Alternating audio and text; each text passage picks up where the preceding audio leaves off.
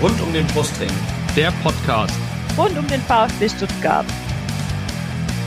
Ja, hallo, hier ist der Franz Wohlfahrt aus Wien. Hier ist Timo Hildebrand. Hallo, äh, ich bin Kakao.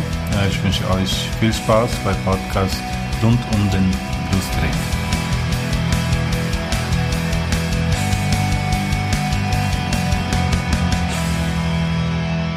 Hallo und herzlich willkommen hier zum zu einer Sonderfolge vom Rund um den Brustring Podcast. Und mein Name ist der Erik und ich begrüße hier vom Team noch den Steffen mit in der Leitung. Hallo. Einen wunderschönen guten Abend.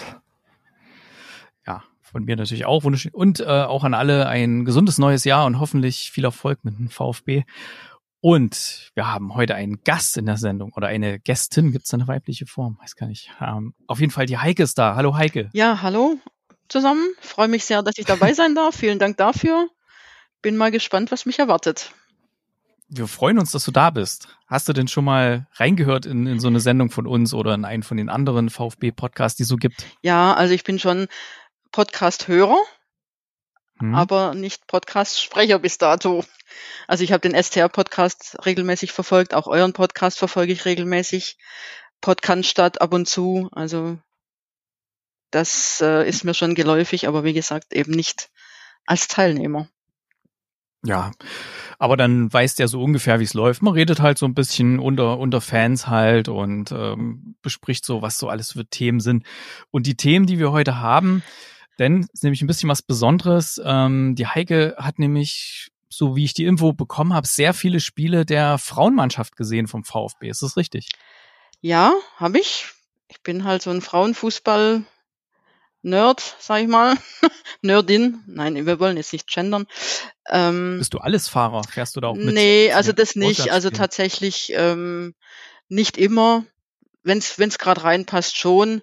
Ich habe halt ähm, eine größere Frauenfußball-Vergangenheit, sagen wir es mal so. Ich weiß jetzt nicht, inwieweit das hier von Belang ist, aber ähm, ja, erzähl ruhig ein bisschen was von dir. Die Hörer wollen dich auch soll kennenlernen. Soll ich ein bisschen was erzählen? Okay, ich hoffe, es interessiert auch jemand nachher, aber also tatsächlich ähm, bin ich schon, ähm, also ich habe jetzt kein, kein so ein Schlüsselerlebnis, wo ich sagen kann, wie ich zum Fußball gekommen bin oder so, also zum VfB speziell, sondern ähm, ich meine, meine VfB-Vergangenheit geht zurück bis ins Jahr 77, daran kann ich mich doch ziemlich bewusst erinnern. Mein erstes Spiel mit meinem Vater im Neckarstadion nach dem Aufstieg gegen Bayern München. Damals noch mit äh, Gerd Müller, Franz Beckenbauer, die kennt ihr wahrscheinlich nur aus, dem, aus den Analbüchern. Aus dem Fernsehen oder, oder das, genau. Und so, ähm, ja, ich kann es, wie gesagt, nicht an einem, an einem Erlebnis äh, festmachen. Ich halte mich immer so an den Spruch, ich weiß nicht, unser Ex-Vorstand Stefan Heim hat immer so den Spruch gebracht, äh, du suchst dir nicht den Verein aus, sondern der Verein sucht sich dich aus und ja, offensichtlich hat sich der VfB da mich irgendwie ausgesucht. Ähm, zum Thema Frauenfußball kann ich sagen, dass ich ähm, als Kind, schon eine Weile her, äh, so bolzplatzmäßig unterwegs war vorm Haus, gekickt habe. Irgendwie kam es halt dazu, dass man da mal mit den Jungs angefangen hat zu spielen. Anscheinend konnte ich es ganz gut, so dass irgendwann mal der Nachbar der bei der ersten Mannschaft am Ort gespielt hat, gesagt hat, hey, du musst unbedingt zu unserer neuen gegründeten Frauenmannschaft da mal hingehen. Die äh, suchen noch Spielerinnen und so weiter und so fort, was ich dann auch gemacht habe. Aber damals, wie ich habe es gerade gesagt, da war ich 12, 13, die waren Minimum 18 aufwärts. Ich glaube, da waren die auch schon teilweise über 20. Somit hat es für mich nur bedingt Sinn gemacht, weil ja gar nicht ähm, irgendwie ein Wettbewerbsspielen irgendwie in Aussicht stand. Da hätte ich ja sechs Jahre drauf warten müssen. Das war ja völlig völlig gaga. Und somit habe ich das dann relativ schnell wieder aufs Bolzplatzspielen ähm, zurückfahren. Hab dann selber in der Ausbildung eine, eine Kollegin kennengelernt, die aktiv gespielt hat. Die hat mich da dann mal zu ihrem Verein mitgenommen. Da war ich dann aber schon 20. Das war halt früher so. Also früher gab es nicht so viele Frauen, Mädchen, Mannschaften. Das war nicht so geläufig irgendwie. Und habe dann da angefangen, Fußball zu spielen und wir sind dann von einem Dorfverein, sag ich mal, hat sich dann aufgelöst, sind wir nach Stuttgart-Feuerbach gewechselt alle und da haben wir relativ hochklassig auch Fußball gespielt. Welche Position hast du denn gespielt? Ich war so zentrales Mittelfeld, Sechser, also würde man heute sagen. Damals war es noch ein bisschen, mit Libero haben wir noch gespielt tatsächlich. also Libero, Vorstopper und so war da noch. Und so vor dem Vorstopper sozusagen war ich, war ich so unterwegs. Und Mhm. ja, so ging es eigentlich los, dann relativ spät erst. Ähm, so richtig in diesen Frauenfußball-Circle bin ich eigentlich gekommen, als dann, ja, es gab dann Familienplanung, Kinder, Tochter, Erstgeborene, die dann im Grundschulalter auch angefangen hat, Fußball zu spielen und das dann auch anscheinend nicht so schlecht konnte, dass sie irgendwie, ich weiß gar nicht, wie alt die war, 13 vielleicht, gesichtet wurde von damals VfL Sindelfingen. Das war ja, also ich weiß nicht, ob euch das noch was sagt. So ein bisschen ähm, das Flaggschiff Vielleicht ein hier. Steffen, Steffen noch eher, ja. V also Sindelfingen an sich kenne ich, aber VfL. VfL Sin- Steffen, Ja, doch, doch. Also Ja. kenne ich, klar. also im Frauenfußballbereich so ein bisschen schon die, die, die, die höchstspielende Mannschaft dann zu der Zeit. Und die ist da in die B-Jugend gewechselt und wie es dann so ist, man rutscht dann so rein. Ähm, man geht, also so, damals war das noch so, heute gibt's da, glaube ich, auch ein bisschen andere äh, Gewohnheiten, aber man ist dann immer mitgefahren zu den Spielen, hat die Kinder da begleitet, war dann enthusiastisch natürlich am Spielfeldrand oder in der Halle unterwegs und die waren ja auch gut, ne? Die waren ja auch wirklich erfolgreich. Und wie es dann so ist, ähm, wird man dann halt gefragt, ja, könntest du das nicht ein bisschen so unterstützen im, im Umfeld, im Ehrenamt und ja, dann wir bräuchten unbedingt jemand, der die Bewirtung organisiert am, am, Spieltag. Also da ging es dann um die Frauenmannschaft, die damals, weiß gar nicht mehr, erste oder zweite Bundesliga gespielt hat. Und ja, mache ich mal, habe ich dann gemacht. Und dann hat das alles ein bisschen so seinen Lauf genommen und ich bin dann irgendwann bis in die Vorstandschaft, bis ich mit der Kollegin zusammen und dann nachher auch alleine die Abteilung geleitet habe vom Frauenfußball beim VfL Sindelfingen. Und so kam dann auch immer wieder dieser, dieser Ruf an den VfB, um jetzt mal den Bogen zu spannen ein bisschen auch. Mhm. Ähm, das war ja damals schon immer so, das, das, das, wie soll ich sagen, klar, dass auf Dauer das irgendwie nach Stuttgart muss, ja, um das, äh, den Level irgendwie mal zu halten, beziehungsweise auch zu erhöhen. Und da gab es dann Gespräche mit Gerd Meuser, das war tatsächlich der erste, bei dem ich war. Ähm, zu dem möchte ich jetzt nicht mehr so genau, sonst kriege ich noch eine Verleumdungsklage hier an den Hals. Wenn ich da ein paar Sachen raushau. Ähm, Nee, Vorsicht, lieber das nicht. machen wir nicht. Genau. Nee, also aber bei dem waren wir halt, dann waren wir beim Herrn Wahler mehrmals, der dann Mhm. schon interessiert war, aber es halt auch irgendwie nicht hingekriegt hat oder ja, wollte, konnte nicht, keine Ahnung.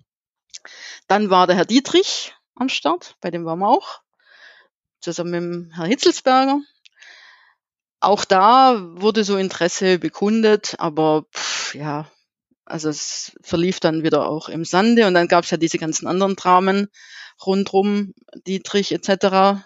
Brauchen wir auch nicht drauf eingehen, aber das war natürlich dann Thema Frauenfußball ganz weit hinten in der Agenda. Ja, und dann kam die Kandidatur von ähm, Klaus Vogt und Christian Riedmüller. Und da war ich bei der ersten Vorstellung da, im, im, im Stadion war das ja damals und konnte dann auch mit beiden reden. Und beide haben mir damals glaubhaft versichert, dass sie das angehen werden, wenn sie gewählt werden. Und irgendwie kam es dann halt so, dann, dann gab es ja diese Vorstellungsrunden, weiß nicht, wart ihr bestimmt auch mal, wo die sich ähm, Ja, ja, wieder da da mal. hatten, das hatten wir auch mit abgedeckt mit dem Podcast. ja, mit der ähm, Viererkette ich, da der gab es dann damals, oder wie es im, im. Fan, im Fanprojekt drüben war das, glaube ich, das eine, oder? Nee, war SSC war hinterm was. Größeres mal. Genau, hinterm ja, Stadion genau, irgendwo. Ja, genau. genau. Und da gab es also schon die Gespräche und wie gesagt, beide glaubwürdig versichert. Und ich war dann irgendwie immer Das öfters hat er auch so als, ähm, als so einen Punkt mit genannt, was er Ja. umsetzen möchte, relativ schnell. Ne? Das war ja Genau. immer so ein Thema. Hm? Und da bin ich halt mit ihm relativ schnell in Austausch gekommen. Das hat er dann gemerkt, dass ich mich auch ein bisschen ausgekannt habe oder ja. Also wir haben viel darüber geredet. Und bei ihm hatte ich dann als erstes Mal so richtig das Gefühl, ähm, der will das wirklich, ja, und der wird das bestimmt auch irgendwie machen. Mhm. Und so kam es ja jetzt auch. Dann hat man ja dann diesen Arbeitskreis gegründet und die Wahl, da waren dann mehrere Vereine in, in der Auswahl, in der engeren Auswahl damals. Auch Sindelfingen tatsächlich. Ich hatte mittlerweile aber dann keine Funktion mehr dort. Ähm, und ja, am Ende des Tages ist es jetzt Obertürkheim geworden, wie man ja weiß, für die Kooperation. Und das ist der Status. Und ich denke, das, also natürlich ähm, hat mein Sindelfingerherz ein bisschen getroffen an, im ersten Moment, muss ich zugeben. Aber ähm, was ich auch ganz großartig fand, ähm, damals wurde ich dann sehr zeitnah vom VfB kontaktiert. Und man hat mir schlüssig und freundlich und aufschlussreich erklärt, warum es jetzt Obertürkheim wurde und wie man zu der Entscheidung gekommen ist und warum es eben nicht Sindelfingen werden konnte in, dem, in der Konstellation. Und mir persönlich war immer der vorderste Grund, der, der, das, ähm, dass ich für die Mädels das erstreiten wollte, also erstreiten im Sinne von erkämpfen oder weiß ich nicht, wie man es da, mhm. wie man das ausdrücken soll, weil, weil der Württembergische Fußballverband äh, immer fein Talente ausgebildet hat und die Mädels aber keine ähm, Möglichkeit hatten, in Württemberg dann ihr Talent fortzuführen, sage ich mal, als mhm. die ein gewisses Alter hatten. Ist ja gut, dass es jetzt so eine Station gibt, genau. wo dann auch ähm, mittelfristig ja, die, die Damen, sollte das dann so. Ja, die Damen aus den Mannschaften, wenn sich da Talente ergeben, wo die dann sagen, okay, da kann ich bei einem großen Verein spielen und muss jetzt nicht äh, durch die halbe Republik zu irgendeinem Verein gehen, um da meine meine Ziele zu erreichen. Ne? Genau. Das ist schon mal sehr genau. gut. Das war einfach nicht mehr möglich, in den anderen Vereinen mit den Lizenzvereinen da mitzuhalten. Die sind dann mit mhm. 16 sind die dann nach Freiburg, nach Frankfurt, weiß weiß ich wohin und waren halt in Württemberg nicht mehr zu halten. Und ja, dann. Mhm. Merkst du das jetzt auch, äh, wenn du in dem Thema, äh, Steffen, wenn du irgendwann mal irgendwas sagen möchtest, äh, grätsch einfach rein oder so? Entschuldigung, ja, ja ich, ich, will hier nee, keinen nee, Monolog führen. Äh, ich höre sehr interessiert zu, ich grätsch dann schon rein. Fast alles, ja, genau, danke. ich wollte es dir nur sagen, weil äh, sonst äh, nicht, dass du denkst, oh, der holt mich jetzt nie rein ins Gespräch oder so, ne? Nee, nee, nee, fast. Ähm, nee, ähm, hast du da jetzt schon mal irgendwie gemerkt mit deinen Erfahrungen, mit deinem Netzwerk in dem Bereich äh, Damenfußball oder Frauenfußball, ähm, dass das schon Auswirkungen hatte, dass jetzt hier der VfB da eingestiegen ist, also dass, dass da jetzt mehr passiert im, in der Basis zum Beispiel? Oder dass die jetzt sagen, okay, jetzt habe ich hier was und jetzt bleibe ich dabei und ähm, äh, hänge mich da mehr rein? Oder es gibt jetzt mehr Mannschaften im Umfeld auch, die sich da gebildet haben. Ist ja meistens dann so. Ja, also aktuell kriege ich das noch nicht so mit, weil ich so an dieser Kinderbasis, sage ich mal, nicht bin. Aber mhm. was ich schon gehört habe, ist, das war natürlich auch eine, eine Auswirkung jetzt auf die EM, ähm, die wir hatten im, mhm. im Sommer dass, dass da schon, also ich habe es hier am Ort, örtlichen Verein mitbekommen, da waren plötzlich haben ausgeschrieben für Kinder da, also Mädchen, Fußball, dann waren da plötzlich 50 Mädels am Start, ja. Und mhm. das kriegt man schon mit. Also auch im Nachbarort ist das äh, wohl so gewesen. Das sind halt jetzt noch kleine, aber immerhin fangen die jetzt wieder an. Und ähm, ich sage immer, ohne, ohne Breite keine Spitze. Und da, mhm. da war es jetzt, glaube ich, die letzten Jahre ein bisschen problematisch. Ähm, bin mal gespannt, wie, wie sich das jetzt die nächsten drei, vier Jahre auswirkt, weil die Kleinen sind halt noch weit entfernt vom Alter her.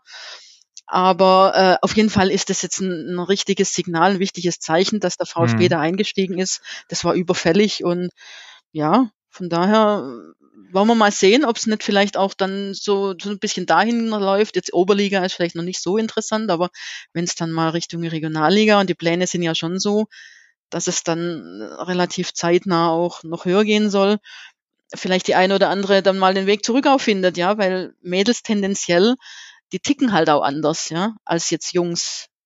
Das ist jetzt mhm. auch keine Rocket Science, aber äh, auch im Fußball ist es halt so, die wollen nicht von zu Hause weg von ihren Freundinnen. Ja, die verdienen Stand jetzt auch noch nicht so viel Geld, dass man sagen kann, ja, wegen Geld mache ich das, sondern die wollen eigentlich bei ihrer Familie sein. Und da gibt es schon einige, die jetzt gerade nicht so in der Nähe sind, wo dann vielleicht sagen, ja, zweite Liga, so zum Ende meiner, meiner Laufbahn sozusagen kann ich mir beim VfB durchaus vorstellen, weil mein Herz ist halt VfB, ne? Das ist ja klar, mhm, die Mädels, die klar. halt hier aus dem Umfeld sind. Ja. Äh, für die ist das vielleicht auch ein Kindheitstraum. Dann, da muss man dann mal gucken. Wie gesagt, aber Oberliga ist da jetzt tendenziell halt noch, noch ein bisschen ja. für manche noch nicht so. Immer mit der Ruhe alles so. Genau. Ja, bei, mein kleiner Junge, der spielt beim TV Alding. Ähm, und da gibt's jetzt auch eine, oder seit ein paar Jahren, also vor Corona hatten die, glaube ich, angefangen mit der Frauenmannschaft, die sie da aufgestellt mhm. haben.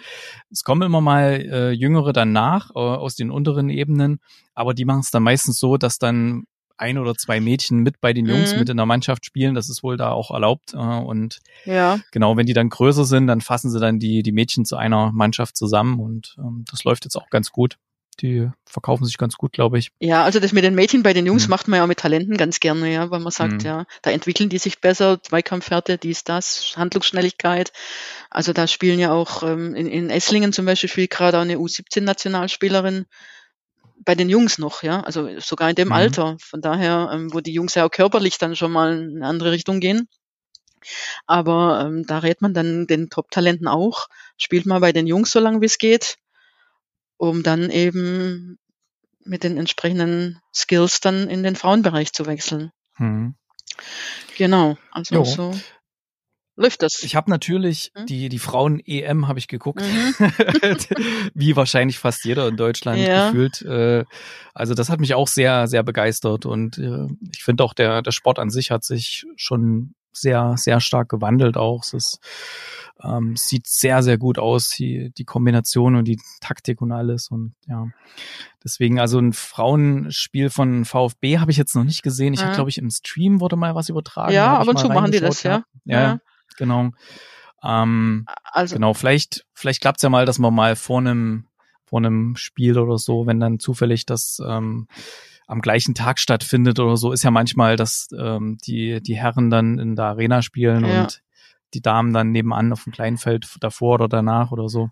Auf jeden Fall zu empfehlen, ja. Ja. ja, also man darf auch immer, also ich sage ja immer nur den Leuten, wenn man so, so ja, Frauenfußball langsam und nicht Zweikampf, äh, nicht so Zweikampf nee, wie bei also Jungs. Ja richtig, äh, ich würde es halt nicht ja. immer so vergleichen, ja. Also ich, ja. ich sage immer so, ja, Gott, Boris Becker und Steffi Graf oder so, ja, hätte wahrscheinlich der Boris Becker auch Steffi Graf geschlagen. Ja, war sie deswegen jetzt eine schlechte Tennisspielerin?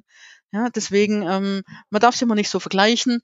Und mhm. ähm, aber auch der Frauenfußball hat sich natürlich entwickelt in den letzten Jahren. Aber sie tragen den Brustring und genau. deswegen auf jeden Fall je, jede Unterstützung wert. So ist ähm, das. Apropos, wie viel sind denn da immer so, wenn du da immer hingehst? Ist da ja, also das ist auch ganz, so? ganz ja? unterschiedlich tatsächlich. Ähm, wir hatten ja das erste, also ich sag schon wir, ja, aber wir, ja, wir sind ja alle eine, wir sind alle ein VfB. Wir hatten das erste Punktspiel, Saisonauftakt gegen äh, Kreilsheim, wurde ja am VfB-Gelände gespielt, auf dem Trainingsplatz 1, wo sonst auch die U19 ähm, ihre Punktspiele äh, absolviert. Und da waren also, laut meiner Information waren es über 600 und das mhm. ist natürlich für Oberliga-Frauen eine krasse Anzahl. Das hatten wir damals in der ja. Bundesliga nicht in Sindelfing oftmals. Von daher mhm. ähm, war das super, ja. Und ähm, da auch der, auch der Spielverlauf war dann halt auch, ja, ganz nice für die, für die Leute, die vielleicht auch zum ersten Mal waren, ja. Es hatte alles so ein bisschen drin, Rückstand, Ausgleich, äh, Führung, wieder Ausgleich und dann kurz vor Schluss den Siegtreffer das war natürlich super. Und ja, ich glaube, da sind dann auch einige danach wiedergekommen. Und das, ja, das sieht man öfters. Ähm, da gab es noch, also ich habe jetzt mal die Spiele, ich weiß nicht, ob das die Zeit zulässt, so ein bisschen ähm, chronologisch. Warte mal, klein, kleinen Moment, ich möchte mal kurz noch Steffen ja. fragen. Steffen, hast du schon ein, ein Spiel von der Frauenmannschaft mal gesehen oder hast du überhaupt in, in dem Thema schon mal dich bewegt? Äh, ja, klar. Also ich bin ähm, selbst schon öfter bei, bei den Spielen von äh, VfB Frauen dabei gewesen. Ähm, allerdings, ich, das letzte Spiel war tatsächlich äh, bei der Eröffnungsveranstaltung. Ähm, davor war ich beim, ähm, beim Abstiegskrimi mit dabei. Mhm. Äh, und äh, davor, glaube ich, auch noch bei zwei Spielen von Obertürkheim. Äh, ich schaue seit Jahren immer mal wieder, äh, vor allem bei der Frauenfußballnationalmannschaft mit rein. Äh, wo mich die Männer ja total verloren haben. Und ich sehe das eigentlich ähnlich wie Heike, dass du äh, Frauen- und Männerfußball darfst du nicht eins zu eins vergleichen. Ich, also ganz im Gegenteil, ich finde sogar, dass ähm, äh, der Fußball von den Frauen mittlerweile oft ein bisschen schöner anzusehen ist. Äh, ist gefühlt ein bisschen weniger Athletik. Äh, aber mittlerweile auf dem auf dem hohen Niveau auch wirklich richtig richtig krass guter Fußball. Also ich glaube, das war jetzt auch bei der Europameisterschaft äh, der Frauen hat das eine große Masse begeistert und zwar wirklich völlig zu Recht. Man hatte ja auch wirklich das Gefühl, ähm, dass die Leute sich da auch mit dem Team identifizieren können, dass da mitgefiebert wird und dass man halt gesehen hat, dass das kein, also dass das nicht äh, langsam ist oder so. Es ist halt ein bisschen anders. Gefühlt hat es da ein bisschen mehr Raum, aber das ist ja das, was man oft auch so über die Männer aus den 70ern sagt. Ja, da, da konnten die alle noch besser kicken. Heute ist es halt mehr Rennen und Kampf und äh, ja, dass du dich penibelst an den taktischen äh, Mannschaftsplan hältst und und und. Also dementsprechend bin ich absoluter äh, ja, Befürworter ähm, des, des Frauenfußballs beim VfB Stuttgart und ähm, Fan der Mannschaft, da ja, kann ich nicht anders sagen, hat mir natürlich auch direkt das Heimtrikot geholt und verfolgt das schon, auch wenn ich jetzt leider seit, also in den letzten Wochen ähm, nicht mehr vor Ort war. Mhm. Ja, also wie gesagt, ähm, bei denen herrscht natürlich jetzt das Thema vor, dass sie äh, aufsteigen müssen. Ja, den Druck haben sie halt. Ähm, es wird ja auch vom SWR begleitet. Da gibt's ja auch so eine Doku. Das, das empfehle ich auch, dass man da vielleicht mal reinguckt. Ich habe jetzt da keinen genauen Link dazu oder wie das genau heißt, aber die begleiten das. Da gab's glaube ich, jetzt auch schon zwei Folgen, wo die dann auch äh, die Spielerin ein bisschen vorstellen. Immer mal eine oder zwei im Schwerpunkt. Und das äh, sind auch mal in der Kabine mit dabei. Das ist ganz interessant dass man da mal Einblicke kriegt. Also vielleicht auch für die Hörer interessant. Ich habe es gefunden. Es heißt Furchtlos und Neu. Ah, ja. Ah, eine ja. Doku über die Fußballerin des VfB Stuttgart. Ich werde das mal dem, genau. äh, dem Lennart mitgeben, dass er das mit verlinkt in dem Beitrag. Also klickt dann mal auf rundumdenbrustring.de auf den Beitrag und dann habt ihr den Link. Genau. Hm. Ja, also weiß nicht, sollen wir da ein bisschen auf die Saison, auf die Hinrunde jetzt grob ein bisschen eingehen vielleicht oder sehr gern. Vielleicht, äh, vielleicht Steffen, kannst du das mal übernehmen, wenn du auch diverse Spiele gesehen hast, dann macht das ein bisschen mehr Sinn, dass ihr das mal zusammen vielleicht kurz mhm. äh, erläutert. Ähm, ja, klar, gerne. Also, äh, wie gesagt, ich, ich habe diese Saison bislang nur die Spiele, wenn dann im Livestream gesehen. Ähm, aber vielleicht grundsätzlich erstmal äh, würde mich interessieren, jetzt äh, bei der Heike, wie hast du denn den äh, Saison-Einstieg mit den zwei Pokalsiegen äh, gegen Elwang und Deizisau gesehen? Ähm, also Elwang war ich nicht, ich war in Deizisau. Und ich weiß jetzt nicht mit dem Pokal, ähm, wie soll ich sagen, äh, ob das jetzt so großartig Sinn macht. Man ist ja dann, weiß man ja, ausgestiegen nach der Runde Deizisau. Beide Spiele waren souverän, ja.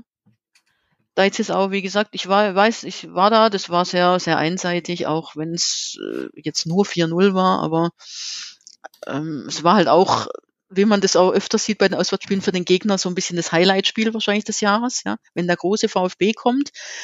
Aber der große VfB ist halt jetzt auch noch nicht eine Bundesligamannschaft, sondern eben dann eben auch nur in Anführungszeichen eine Oberligamannschaft. Und von daher ähm, war das schon so vom Ergebnis in Ordnung. Da vielleicht einen kleinen, eine kleine Randnotiz. Ich bin da, also das war ja so ein Dorfsportplatz. Ich bin da knapp hinter der Trainerbank gestanden, wie, wie das halt manchmal so Dorfsportplätzen so ist. Und dann gab es eine Szene, wo der Schiedsrichter, Schiedsrichter, Schiedsrichter gepfiffen hat, wo man vielleicht das nicht unbedingt hätte gebraucht. Und der Heiko Gerber dreht sich so weg und so verschmitztes Lächeln und sagt, na, früher hätte ich gesagt, wir sind doch nicht beim Frauenfußball hier. ähm, Fand ich dann ganz wie, witzig. Wie war dein, dein Gefühl, ähm, auch nachdem also Alex Werle beim VfB aufgeschlagen hat, hat er der Frauenfußball nochmal ein bisschen eine andere äh, Priorität irgendwie bekommen gefühlt. Ne? Davor hieß es ja, ja, wir wollen da jetzt langsam aufbauen und ähm, möchten da langsam einsteigen und es soll natürlich wachsen und ähm, Alex Werle hat da relativ offensiv formuliert, dass man innerhalb von einigen Jahren in die zweite Bundesliga möchte, dass das das Ziel ist. Hm.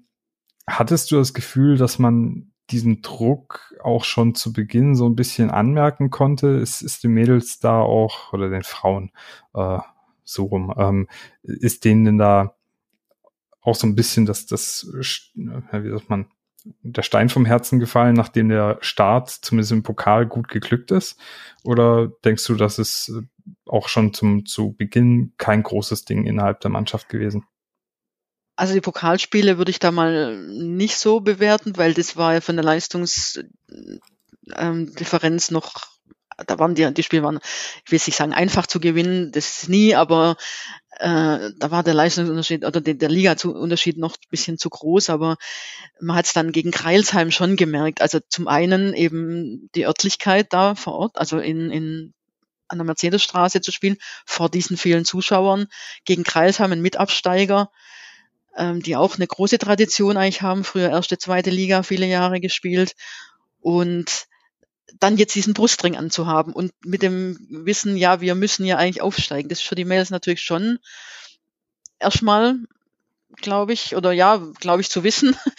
Das hat schon seine Auswirkungen gehabt. Also vor allen Dingen in diesem ersten Spiel auch.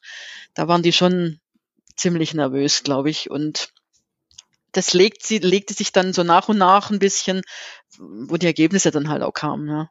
Also, aber denen ist natürlich schon bewusst, was da sozusagen erwartet wird. Und Alex Werle, um da nochmal geschwind äh, darauf zurückzukommen, da, der hat ja in Köln das alles schon mal ähm, äh, durchgemacht, so, wenn man so will, ja. Also FC Köln war auch immer so eine Fahrstuhlmannschaft. Für die erste Liga zu schwach, für die zweite Liga zu stark. Die sind immer hoch und runter. Und jetzt so zum Schluss, als er da noch war, glaube ich, hat man dann schon den Bogen gezogen und hat das jetzt alles deutlich professioneller aufgestellt. Und siehe da, die halten jetzt ganz gut mit da in der ersten Liga und spielen da mittlerweile eine ganz ordentliche Rolle. So. Und wenn er das beim VfB jetzt auch ernst umsetzen möchte oder wird, dann bin ich da optimistisch, dass das auch zügig in die richtige Richtung geht, wenn man so will.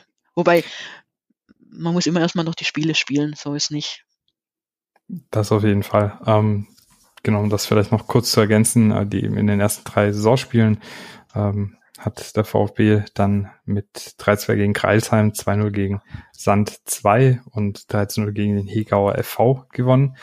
Ähm, dann kam äh, Freiburg St. Georgen mhm. und die erste Niederlage, da hat man 2 zu 4 verloren. Ja. Ähm, jetzt ist es ja so, also ich meine, die Liga ist eng und du sagst es gerade schon, der Druck, der ist da, ja, eigentlich muss man jetzt aufsteigen, also da wird ja auch gar nicht anders groß formuliert. Ähm, hast du das Spiel verfolgt?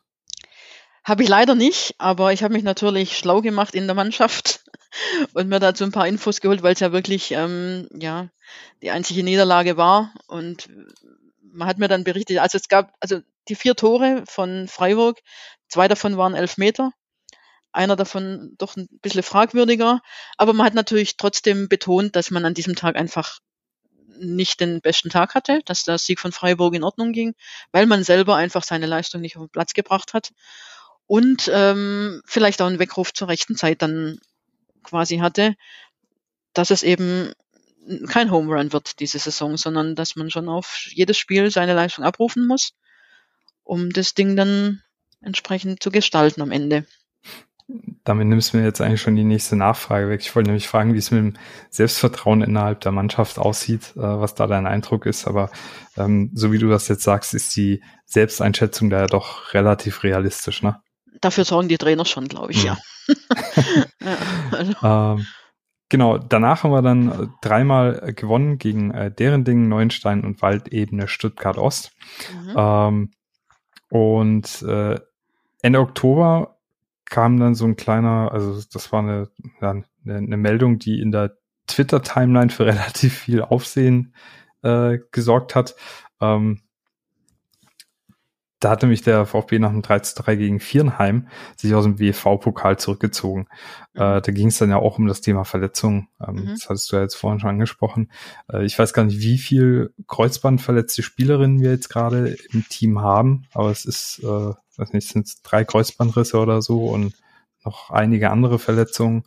Ähm, wie ist denn da die Wahrnehmung in der Mannschaft? Glaubt man da, dass man trotzdem noch stark genug ist, um das, um das Ding gut über die Bühne zu bringen? Ist das Thema ein großes Thema mit den Verletzungen innerhalb der Mannschaft oder hat man sich da jetzt mittlerweile ganz gut mit arrangiert?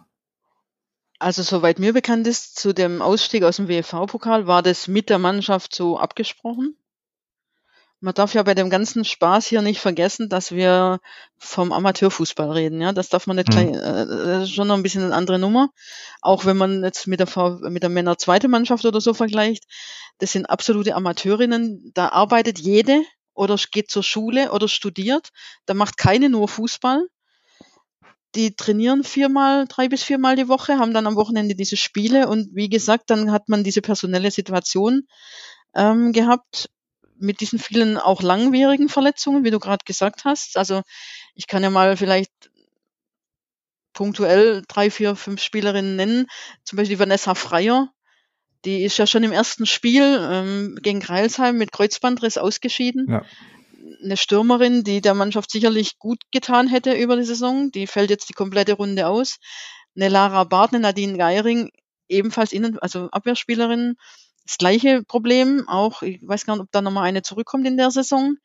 Äh, die Kapitänin Svenja Merten hat jetzt zehn Spiele gefehlt, die kommt jetzt, glaube ich, zurück. Innenverteidigerin mit guter Spieleröffnung. Dann Neuzugang die Celine Philipp aus Herrenberg, Außenspielerin, ziemlich schnelle, hat acht Spiele gefehlt. Also das sind jetzt fünf Spielerinnen, potenzielle Startformation. Das ist eine halbe Mannschaft. So. Und ähm, die Situation ist halt auch die, dass man die zweite Mannschaft vom Leistungsniveau noch zu weit weg ist, sagen wir mal, von der ersten, ohne da jetzt jemanden zu nahe zu treten, zu nahe treten zu wollen. Aber man kann jetzt auch nicht sagen, okay, dann schieben halt fünf aus der zweiten da hoch. Das funktioniert so einfach halt auch nicht. Und von daher konnte ich die Entscheidung schon sehr gut nachvollziehen, dass man das dann gesagt hat, man, man verlegt sich jetzt hier ähm, auf diese Punktspielrunde, um eben auch diese Spielerinnen, die dann teilweise halt vielleicht auch angeschlagen spielen mussten zum Teil, weil es halt manchmal nicht mehr anders ging. Und ja, dass man die nicht noch mehr belasten muss durch diese Pokalgeschichte. Dadurch, dass du ja näher an der Mannschaft dran bist, wie waren da das Gefühl in der Mannschaft? Hast du da was mitbekommen, nachdem dann doch mehrere Spielerinnen verletzt ausgefallen waren? Hatte man da das Gefühl, oh scheiße, jetzt reicht's vielleicht am Ende doch nicht? Oder ähm, boah, ob wir das jetzt noch packen? Oder hat man da eher gesagt, komm und schweiß das jetzt zusammen? Wir nehmen jetzt auch die mit, die vielleicht zu Saisonbeginn nicht klar in der ersten Elf waren und irgendwie kriegen wir das hin. Also das Gefühl habe ich, das weiß ich jetzt nicht so ganz, ich spreche jetzt auch nicht äh, ständig mit jenen Spielerinnen tatsächlich, aber das Gefühl habe ich von außen betrachtet, dass das die Mannschaft so ein bisschen als stark gemacht hat, dass die das im Kollektiv jetzt halt die Situation angenommen haben, dass, sie, dass es ist, wie es ist. Und es waren ja auch enge Spiele dabei. Und da hat man dann gesehen, dass es doch, also dass der Zusammenhalt da ist, dass man ähm, schon über den Willen auch manchmal einfach Spiele gewinnt. Und das, das stelle ich schon fest, ja, dass das eben jetzt so ähm, aus dem Team heraus dann trotzdem zu Platz eins gereicht hat. So, mhm. ja, das, das Gefühl habe ich schon, ja. Genau, es ging dann ja auch sehr erfolgreich weiter. Du hast gerade schon gesagt, äh, VfB steht jetzt auf Platz eins in der Liga. Ähm, nach einer Siegesserie und äh, nur einem Gegentor in fünf Spielen. Also man hat dann 3-0 gegen Deggenhausertal, 4-0 gegen Löchgau, äh, 2-0 gegen Mühlhausen, 2-1 gegen Neckarau am letzten Spieltag dann jetzt noch gewonnen. Ähm, ein Unentschieden gab es gegen Niefern. Und was da auffällt, ist, dass es auch nur ein einziges Gegentor gab. Zuvor haben wir uns ja doch einige Gegentore gefallen. Also das heißt jetzt gegen äh, Freiburg St. Georgen, wo du jetzt auch gesagt hast, gut, da waren zwei Elfer mit dabei oder eben auch das 3-3 gegen Viernheim oder so. Hast du das Gefühl, dass ähm, Heiko Gerber da was an der Mannschaft umgestellt hat, an der Taktik oder war das jetzt eher so, dass vielleicht ähm, sich da dann auch das erste Team besser gefunden hatte und besser mannschaftstaktisch, sage ich jetzt mal, verteidigt hat? Ähm, nee, hat er glaube ich nicht. Ähm, die sind allgemein, äh, wenn wir jetzt, ja, insgesamt glaube ich 13 Gegentore haben wir in der Hinrunde jetzt. Oder wie viel? Warte. Habe ich doch irgendwo aufgeschrieben. 13, ja.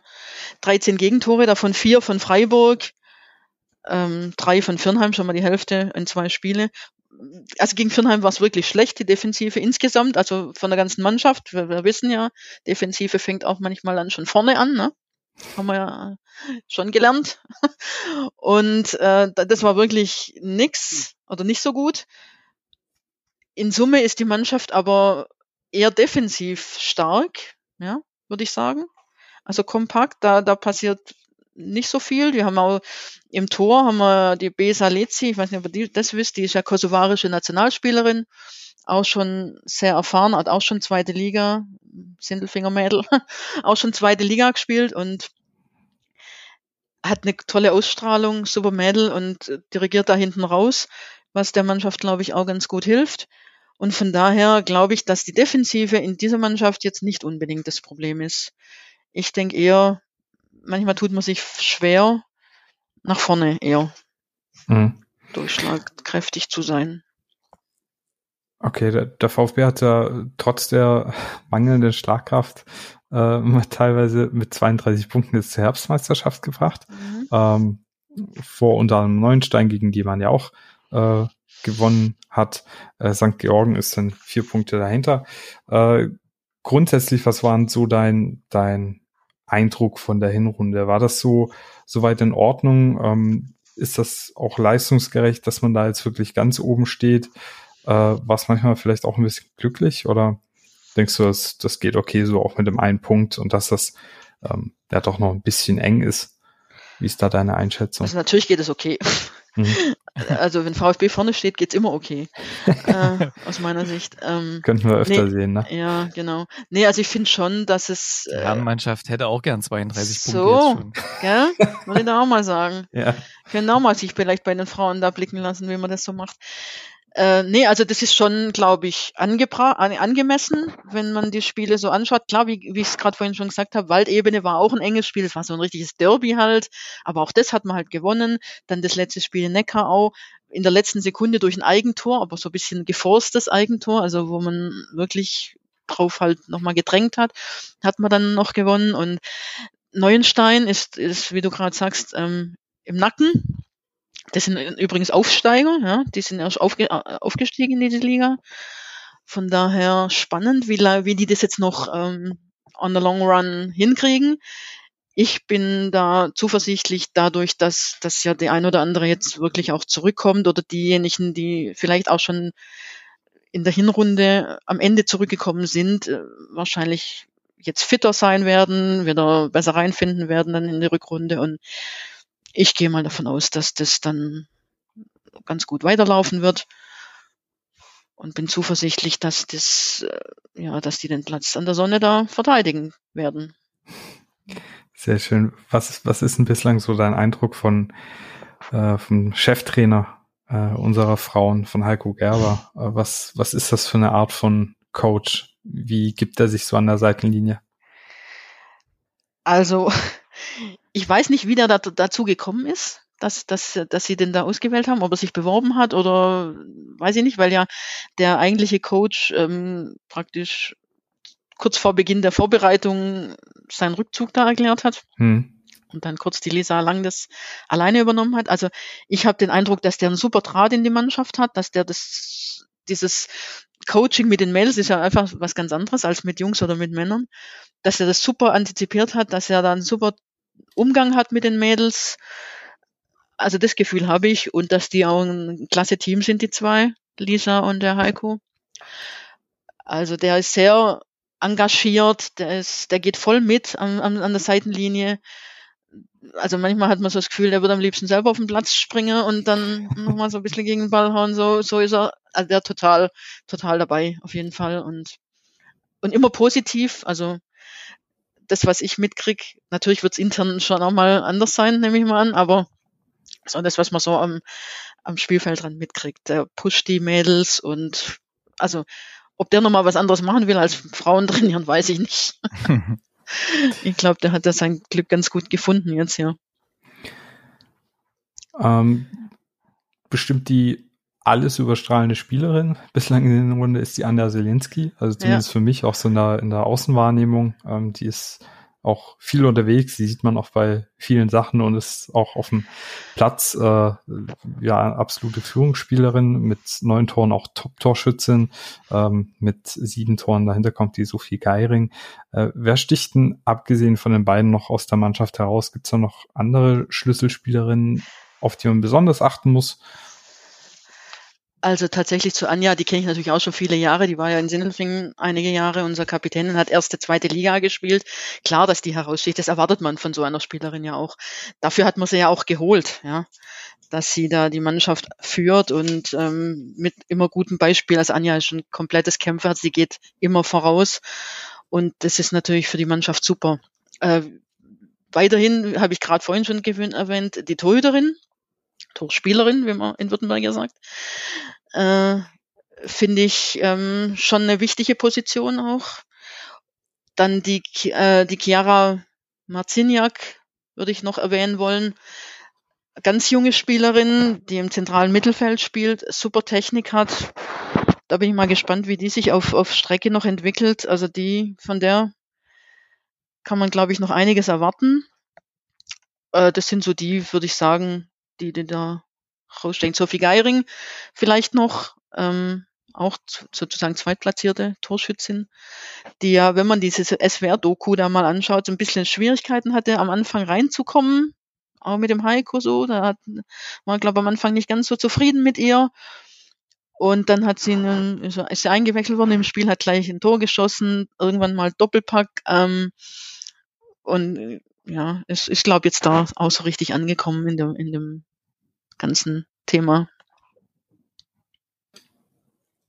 Ja, Erik, weiß nicht, ob du die Nachricht gerade gesehen hast.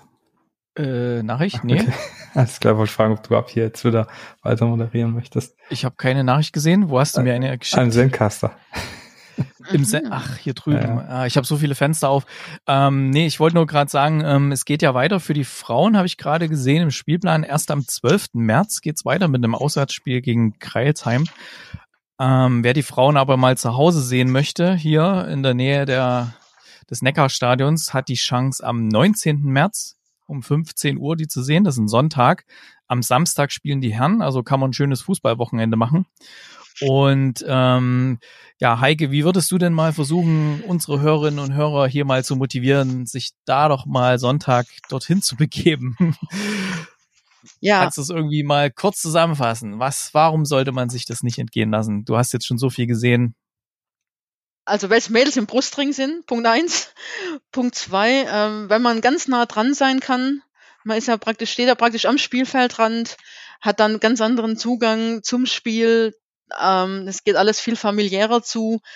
Man kann hinterher sind die Mädels äh, präsent, man kann mit denen reden. Das, das finden auch manche ganz toll. Das kennen sie ja vom Männerfußball, ist das ja alles komplett entschwebt. Ähm, das erlebe ich übrigens auch in der Bundesliga Frauen, dass das dort auch noch so oftmals der Fall ist, dass die dann nachher zu der Tribüne kommen und mit denen reden kann. Also das ist auch in Stuttgart so. Die freuen sich, wenn man mit ihnen da ins Gespräch geht und ein bisschen, ein bisschen quatscht. Und ich denke, das ist eine ganz andere Atmosphäre. Mittlerweile kommen auch immer wieder mal äh, tatsächlich so ein paar Ultras vorbei, haben wir auch schon ein paar Mal gehabt, die dann auch richtig Stimmung machen. Das ist für die Mädels natürlich auch ähm, super motivierend auf jeden Fall. Also das würde ich auf jeden Fall einfach mal empfehlen. Und es geht nicht erst im, natürlich geht die Punktspielrunde erst im März los, aber davor gibt es auch so ein paar Testspiele. Mhm. Auch da darf man sicherlich gerne mal vorbeischauen. Da freuen sie sich auch. Ähm, ich stehe Bus hier gerade nicht drin in ja, meiner Liste auf Fußball.de, genau. Ist ja. da so ein bisschen ein Portal, wo man das sich anschauen kann, einfach die Mannschaft auswählen, Frauen, und dann sieht man da auch schon, dass es mit Testspielen schon nächste Woche zum Beispiel, glaube ich, sogar mhm. losgeht. Also da findet man sicherlich jetzt auch ähm, mal Zeit. Oder zum Beispiel war es auch so, das Spiel gegen Firnheim, das 3 zu 3, war ja Samstagabend, direkt nach dem äh, Augsburg-Spiel der Männer. Mhm. Und da sind, also da sind auch noch richtig viele Leute rübergekommen. Da waren bestimmt nachher auch 300 Zuschauer da. Das ist natürlich super für die Mädels. Das ja. ist super, wenn es so klappt. Ja. ja. ja. Aber auch wenn es kein Männerspiel mhm. gibt, umso mehr hat man ja dann die Möglichkeit, vielleicht da einfach mal rüber genau, zu gehen an die Hafenbahnstraße. März auf jeden Fall vormerken. Der Gegner dort ist SC Sand. Da hat man ja schon eben gehört, äh, dass, da ging das Hinspiel mit ähm, 2-0 für den VfB, mhm. also 0-2 war ja wahrscheinlich auswärts. Ähm, genau. Und was denkst du, werden sie das auch gewinnen, das, das Heimspiel? Ja, safe. Das, also, ja, genau. Das ist eine zweite Mannschaft. Ähm, ja. Von daher, die, die so. müssen ihren, ihre Power in ihre erste Mannschaft in der zweiten Liga legen und äh, sollen uns da mal die Punkte dann schön in Stuttgart lassen. Und ja, ich denke auch, ähm, um es jetzt mal vielleicht abzurunden, ohne die Leute jetzt dann noch länger lang zu langweilen, ähm, man, man hat immer so dieses Bild des Gejagten jetzt so, ja ähm, als mhm. Tabellenführer, weil wir vielleicht die anderen auch aufsteigen wollen. Da halte ich es mit einem Zitat, wo ich vom befreundeten Trainer die Tage gelesen habe, der sagt, äh, in der gleichen Position übrigens auch Tabellenführer in einer anderen Liga, er sagt, nee, wir drehen das jetzt um, wir sind nicht die Gejagten, sondern wir sind selber Jäger. Wir jagen unser Ziel und unser Ziel ist der Aufstieg. Mhm.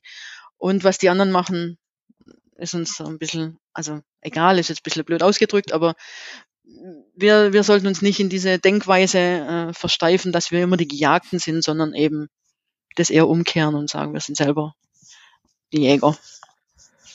Genau, und wenn es dann am Schluss dann die, die letzten Spiele, wenn es dann Richtung Aufstieg geht, das wird bestimmt auch ganz toll, wenn es toi, toi, toi. Ja, vielleicht klappt es ja, dass man Äh. nochmal ein Spiel am, am, am, an der Mercedesstraße hinkriegt. Wäre auch cool. Ja. Ansonsten, 18.03. spielt die Herrenmannschaft VfB Stuttgart gegen VfL Wolfsburg zu Hause. Das heißt, je nachdem, wenn, wenn das gut ausgeht oder wenn es nicht gut ausgeht, ist egal. Ihr geht am 19. auf jeden Fall da zur Frauenmannschaft hin und macht da ordentlich Laune und äh, dann Genau. passt das schon. So, jetzt sind wir mit dem mit dem ersten Block durch, der Thema das Thema VfB Frauenmannschaft und da haben wir hier so einen kleinen internen Werbeblock, nämlich wer hier diesen Podcast ein bisschen unterstützen möchte. Wir haben ja diverse Möglichkeiten. Die, denke ich mal, wichtigste und beliebteste Möglichkeit, uns zu unterstützen, ist über unsere Patreon-Seite. Das geht über äh, patreon.com slash rund um den Brustring oder ihr geht bei rundumdenbrustring.de einfach rein. Da gibt's oben so einen Button äh, Unterstützung. Da einfach draufklicken. Da findet ihr auch die verschiedenen Möglichkeiten. Man kann bei Patreon eine kleine monatliche Spende, das kostet fast weniger als eine Stadionwurst, ähm, fängt bei zwei Dollar im Monat an, weil das eine US-Plattform ist. Und normalerweise nennen wir ja hier nur die, manche, ich nenne heute mal alle, weil wir das neue Jahr haben. Also den Karl Allgöver Level, das ist der höchste Level, da unterstützt uns zum Beispiel der Daniel. Also vielen Dank dafür. Der auf dem Timo Hildebrand Level mit fünf Dollar im Monat unterstützen uns Marc und Michael auch. Wahnsinnig viel Dank dafür. Und auf dem Kakao-Level, wo wir normalerweise immer nur einen nennen, nenne ich mal alle. Ich weiß nicht, wer zuletzt dran war. das ist nämlich die Ute, der Daniel, der Vertikalpass sogar, dann Lest 1893, Daniel und der Patrick. Und ihr könnt das auch. Ihr könnt, wenn ihr sagt, ach, zwei Dollar im Monat dafür, dass ich hier immer rund um den Brustring bekomme, Informationen aus der ganzen VfB-Welt, ähm, könnt ihr gerne mal draufgehen, rund um den Brustring.de und klickt oben auf Unterstützen. Dann bekommt ihr auch so ein kleines Paket, das schicke ich dann meistens raus. Ich kümmere mich so ein bisschen um diese Sachen, so Werbemittel und sowas. Und wenn ihr da mal, wir sind gerade dabei am überlegen, wir haben ja so ein bisschen Aufkleber von rund um den Brustring und so kleine ja, so, ich nenne es mal so VfB-Glücksbänder, die man, die man dann anlegen kann, wenn man ins Stadion geht, zum Daumen drücken. Äh, wenn ihr da noch irgendwelche anderen coolen Ideen habt, wo ihr sagt, Mensch, das wäre doch ein cooles Werbemittel für rundenbrustring.de, für die Supporter, dann lasst es uns mal wissen. Wir denken da gerade so ein bisschen in alle Richtungen, angefangen von irgendwelchen, ja, Seidenschals oder sowas für die ganz hohen Level über irgendwelche anderen Sachen. Aber vielleicht habt ihr eine coole Idee. Schreibt es einfach als Kommentar oder äh, über Twitter bei Runden im Brustring einfach mal den, den Lennart anschreiben und der leitet das dann an mich weiter. Das wäre super. Okay, dann kommen wir jetzt mal zum nächsten Block, nämlich der ganzen Hinrunde der Herrenmannschaft. Und der Lennart hat uns das schon mal ein bisschen aufbereitet hier und hat hier ähm, das auch so ein bisschen unterteilt. Zum einen die, die Spiele unter, unter Rino und die Spiele unter Wimmer. Und ja, ich weiß gar nicht, wollen wir das jetzt alles nochmal durchgehen? Ich glaube eher nicht, oder? Ähm, Ich glaube, das war klar mal- genug. Ja, also gerade so die Spiele unter Rino. Ich meine, ich, ja, ich fasse es mal so ein bisschen für mich zusammen. Ihr könnt ja dann gern mal irgendwie einsteigen. Ähm, bei mir war es so, ich hatte ein wahnsinnig gutes Gefühl von dem ganzen Umfeld, von der Mannschaft, von vom Trainer und von allem. Und ich, ich habe trotz diesen ganzen, ja, te- gut, äh, Pokalrunde sind wir ja weitergekommen, aber trotz diesen ganzen Niederlagen in den Punktspielen und so und, und Unentschieden, was es da alles so gab, habe ich immer noch dran gedacht, äh, ah, das wird schon noch irgendwie klappen. Äh, Man sollte jetzt wirklich nicht irgendwie in Panik verfallen. Und das war ja eigentlich auch in den letzten Jahren so die, die Marschrichtung, dass man sagt, man macht es jetzt nicht wie andere und wechselt hier alles aus und probiert hier irgendwas, sondern man zieht das durch und es klappt schon irgendwie und ja, irgendwie, es wurde gefühlt ja immer schlimmer und schlimmer und auch äh, in der, in der Twitter-Bubble und in anderen sozialen Medien ist das Thema auch langsam gekippt dann und aber trotzdem kam es für mich relativ überraschend dann die Entlassung. Ich weiß nicht, wie ging es euch da? Vom Trainer? Die die Entlassung? Heike? Also ähm, ja, ich habe nach dem Spiel gegen Union auf jeden Fall nicht damit gerechnet, weil das war ja so nicht so schlecht, fand ich. Also das war ja eins der Besseren und ich will jetzt nicht mit Gentners Worten sprechen, gegen Union kann man mal verlieren, aber äh, ja, ich fand das Spiel nicht so schlecht und der Zeitpunkt hat mich dann überrascht, muss ich sagen. Hm. Ja, also ich fand's sehr überraschend. Ähm, hab zwar gerade gesagt, die Hinrunde war eine Qual, aber eigentlich dachte ich mir, ich hatte ja vor ein paar Wochen auch einen Podcast mit äh, Sebastian Butze vom Vertikalpass darüber. Äh, und eigentlich hatten wir bis dato nur zwei richtig, richtig schlechte Spiele gemacht. Und in den anderen Spielen war man eigentlich größtenteils irgendwie zumindest mal dran äh, zu, zu punkten oder unglücklich äh, unentschieden gespielt, unglücklich verloren oder du hast gedacht, naja, komm, äh, eine kleine Schippe drauf und dann läuft, läuft der ganze Hase wieder rund.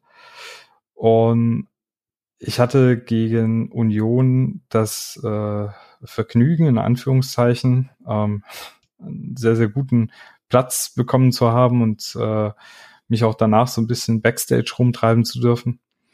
Und was ich echt überraschend fand, war einmal, ähm, wie aufgeheizt die Stimmung in der Kurve nach dem Spiel war, weil ich fand das Spiel wirklich gut und das gegen Union Berlin, die, glaube ich, nach dem Sieg dann ja quasi wieder ähm, äh, Tabellenführer ähm, gewesen wären. Und also die haben eine riesen Hinrunde bis dahin gespielt. Generell haben eine riesen Hinrunde gespielt. Und einmal war die Stimmung in der Kurve sehr aufgeheizt und als ich dann mich da so in den Stadion-Katakomben da so ein bisschen rumgetrieben habe, ähm, ist mir auch aufgefallen, dass die Stimmung bei Leuten in und um den VfB Stuttgart sehr, sehr kritisch und ja, ich möchte fast schon aktionistisch war. Ne? Also irgendwie war mhm. da so das Ding so, mir kamen da Leute entgegen und die haben da gequatscht und man, man hört dann ja so ein bisschen, man lauscht so ein wenig. und äh, ja, da hat man schon gehört, ja, den, da müssen wir heute Abend was machen, ja, den Rino, der muss, der muss raus, da muss ein Trainerwechsel her oder so. Oh, da kam gleich direkt, äh, wurde gleich direkt das so gesagt dann im Vorbei. Ja, ja, ja, ja. Das, und, und wie gesagt, das waren Leute, wo ich wusste, okay, das, das ist, äh, das sind Leute mit Positionen beim VfB, ne? Also ich möchte nicht sagen, dass das, mhm. Also das war jetzt nicht die ganz hohe Führungsliga, aber Leute, wo ich wusste, die haben, die haben äh, eben, wie gesagt, äh, Positionen beim VfB belegt und mhm. ähm, dann dachte ich mir, okay, das sagt man ja nicht einfach so, also wird die Stimmung intern irgendwie auch schon einen gewissen Lauf vernommen haben. Und ich fand's, äh, ich fand schade, ich bin mir auch immer noch nicht, ich habe die Hinrunde wirklich relativ tief analysiert und mir den ganzen Mist nochmal angeguckt. Und ich weiß immer noch nicht, ob die Entscheidung gegen Rino die richtige war, weil ich immer das Gefühl hatte, dass er ein Trainer war, der sich immer versucht hat zu verbessern. Ich habe immer das Gefühl gehabt, er, er probiert Sachen, er macht was und ist nicht nur irgendwie auf seinem Weg unterwegs. Ich hatte aber auch das Gefühl, dass am Ende war das einfach eine Patrone, äh, um nochmal so ein Turnaround zu schaffen äh, man hört ja jetzt immer mehr, dass es zwischen Sven und Rino am Ende auch nicht mehr so ganz gestimmt hat. Das sind auch Gerüchte gewesen, die ich schon in den letzten Monaten immer mal wieder ähm, aufgeschnappt habe. Und auch dann ist es natürlich die Sache, ja, dann stellt sich halt ein Sven Mislintat als Sportdirektor nicht mehr zu 100 Prozent hinter den Trainer, wenn es da eh schon mhm. Differenzen gibt, die über den äh, über die Norm hinausgehen. Äh, und ja, dann die Entscheidung mit Michi Wimmer hat mich auch ein bisschen überrascht, dass da dann, wenn man den Rino schon entlässt, dass da äh, nicht sofort ein Nachfolger parat ist. Das fand ich wirklich bedenklich. Und ich glaube, dass diese ganze, ja, das ist alles sehr, sehr unglücklich gelaufen. Ich bin mir bis heute nicht sicher, ob die Entscheidung wirklich die richtige war. Also rein ergebnistechnisch muss man ja sagen, ja, aber ich glaube entwicklungstechnisch eher nein. Ähm, aber gut, da kommen wir noch später dazu, dann unter den Spielen unter Wimmer. Ähm, also das war wirklich diese, man hat ja dann wirklich niemanden parat gehabt. Ne? Du bist ein Bundesliga-Verein, äh, du willst damit was auslösen, aber du hast dann niemanden parat stehen schon, mit dem du gesprochen hättest. Das war echt eine ganz seltsame Situation. Also normalerweise war ja dann so nach Trainerentlassung, wann war das Spiel gegen Union? War das Samstag oder Sonntag oder so? Ähm, dann hast du ja meistens in der kommenden Woche, irgendwie Mittwoch, Donnerstag oder sowas, gibt's dann einen Livestream und da wird dann jemand Neues präsentiert. Aber hier, man wartete, man wartete, nichts kam, nichts veränderte sich. Die, dann hieß es schon, ja, okay, Michael Wimmer wird nochmal trainieren ähm, oder wird trainieren und äh, wird dann das erste Spiel leiten, ja, aber dann passiert immer noch nichts und immer noch nichts und immer noch nichts. Also hm, ja. es wirkte irgendwie alles sehr, sehr seltsam und nicht, nicht gut geplant und nicht gut durchdacht, die Aktion vor allem denke ich mir, dann entlass ihn halt gegen nach dem, also nach der Niederlage gegen Frankfurt, weil da warst du halt wirklich desolat. Aber nach einem knappen 0-1 gegen Union mit Bochum und Bielefeld vor der Brust. Äh, hm. Die zwei Spiele, wo man sagen kann, hey, wenn wir grundsätzlich an den Coach glauben, dann geben wir ihm die zwei Spiele noch, um zu sehen, ob er es noch kann, ob er es ob er's noch packt. Ähm, aber dann eben einen neuen Trainer auch quasi schon äh, reinzuschmeißen, wenn Dortmund schon relativ bald anstand. Das war ja damals alles innerhalb einer Woche. Wir hatten damals ja diese englische Woche mit den zehn Heimtoren hm. in äh, drei Tagen oder so, ne? Ja. Ähm, das fand ich schon krass und irgendwie bisschen komisch vom Zeitpunkt her und auch wie das danach dann mit der Trainersuche weitergegangen, weitergegangen ist. Das war ja alles höchst äh, dubios. Ha ich glaube, die Heike möchte sich zu solchen Sachen, glaube ich, nicht äußern, ne? Aber das ist okay. Ja, also, Dann, ja, genau. Ja, also ich, ich finde ja. halt zum Beispiel, weil ihr vorher die Twitter-Blase da erwähnt habt, also die finde ich mhm. total toxisch, muss ich sagen. Also wenn ich da rumlese, da denke ich immer, oh Gott, oh Gott, wo bin ich da gelandet? Am, am besten Spielbetrieb einstellen. Ähm, wobei man immer dazu sagen muss, man kann ja nur draufschauen, ja. Keiner von uns, niemand ist irgendwo intern dabei, kann irgendwelche Sachen wirklich bewerten, hm. objektiv, wenn man einfach nicht dabei ist. Und sich da dann, was sich da manche dann immer rausnehmen und dann Dinge da als Tatsachen hinstellen. Also natürlich, wie du jetzt gerade das so resümiert hast mit dem äh, mit, der Chronologie, dass man dann keinen Trainer präsentiert hat und so, das, das war ja für jeden nachvollziehbar. Also das kann, das ist ja ein Fakt, ja. Aber so andere Dinge, da tue ich mir schon sehr schwer, wie da manche agieren. Also ganz ehrlich, und mhm. ja, am Ende wird man wissen, ob es richtig war oder falsch. Das ist ja im Fußball leider immer so, dass man es erst hinterher weiß. Ähm, ich fand die Spiele jetzt in der Hinrunde waren gute, waren schlechte. Das hat halt nie eine Konstanz irgendwie so richtig ergeben. Ja, man, man mhm. spielt 2-2 in München, obwohl die mit eigentlich voller Kapelle am Start waren und legt dann hinterher so ein Spiel gegen Frankfurt hin. Das kann man als Außenstehender nicht nachvollziehen, glaube ich. Mhm. Also so geht's mir dann auch. Aber also zu Personal, Personalgeschichten, ja, schwierig. Also wenn ich das dann so höre, dass das dann so im Hintergrund schon kommuniziert wurde auf den, auf den Gängen, ja, weiß ich nicht. Also schwierig, aber ich war im Trainingslager im Allgäu vier Tage und hätte mir nicht im Traum vorstellen können, dass wir wieder in diese Situation kommen, ehrlich gesagt. Mhm. Ich war mir sicher, das wird jetzt eine coole Saison. Und das haben wir, glaube ich, alle gedacht. Ja.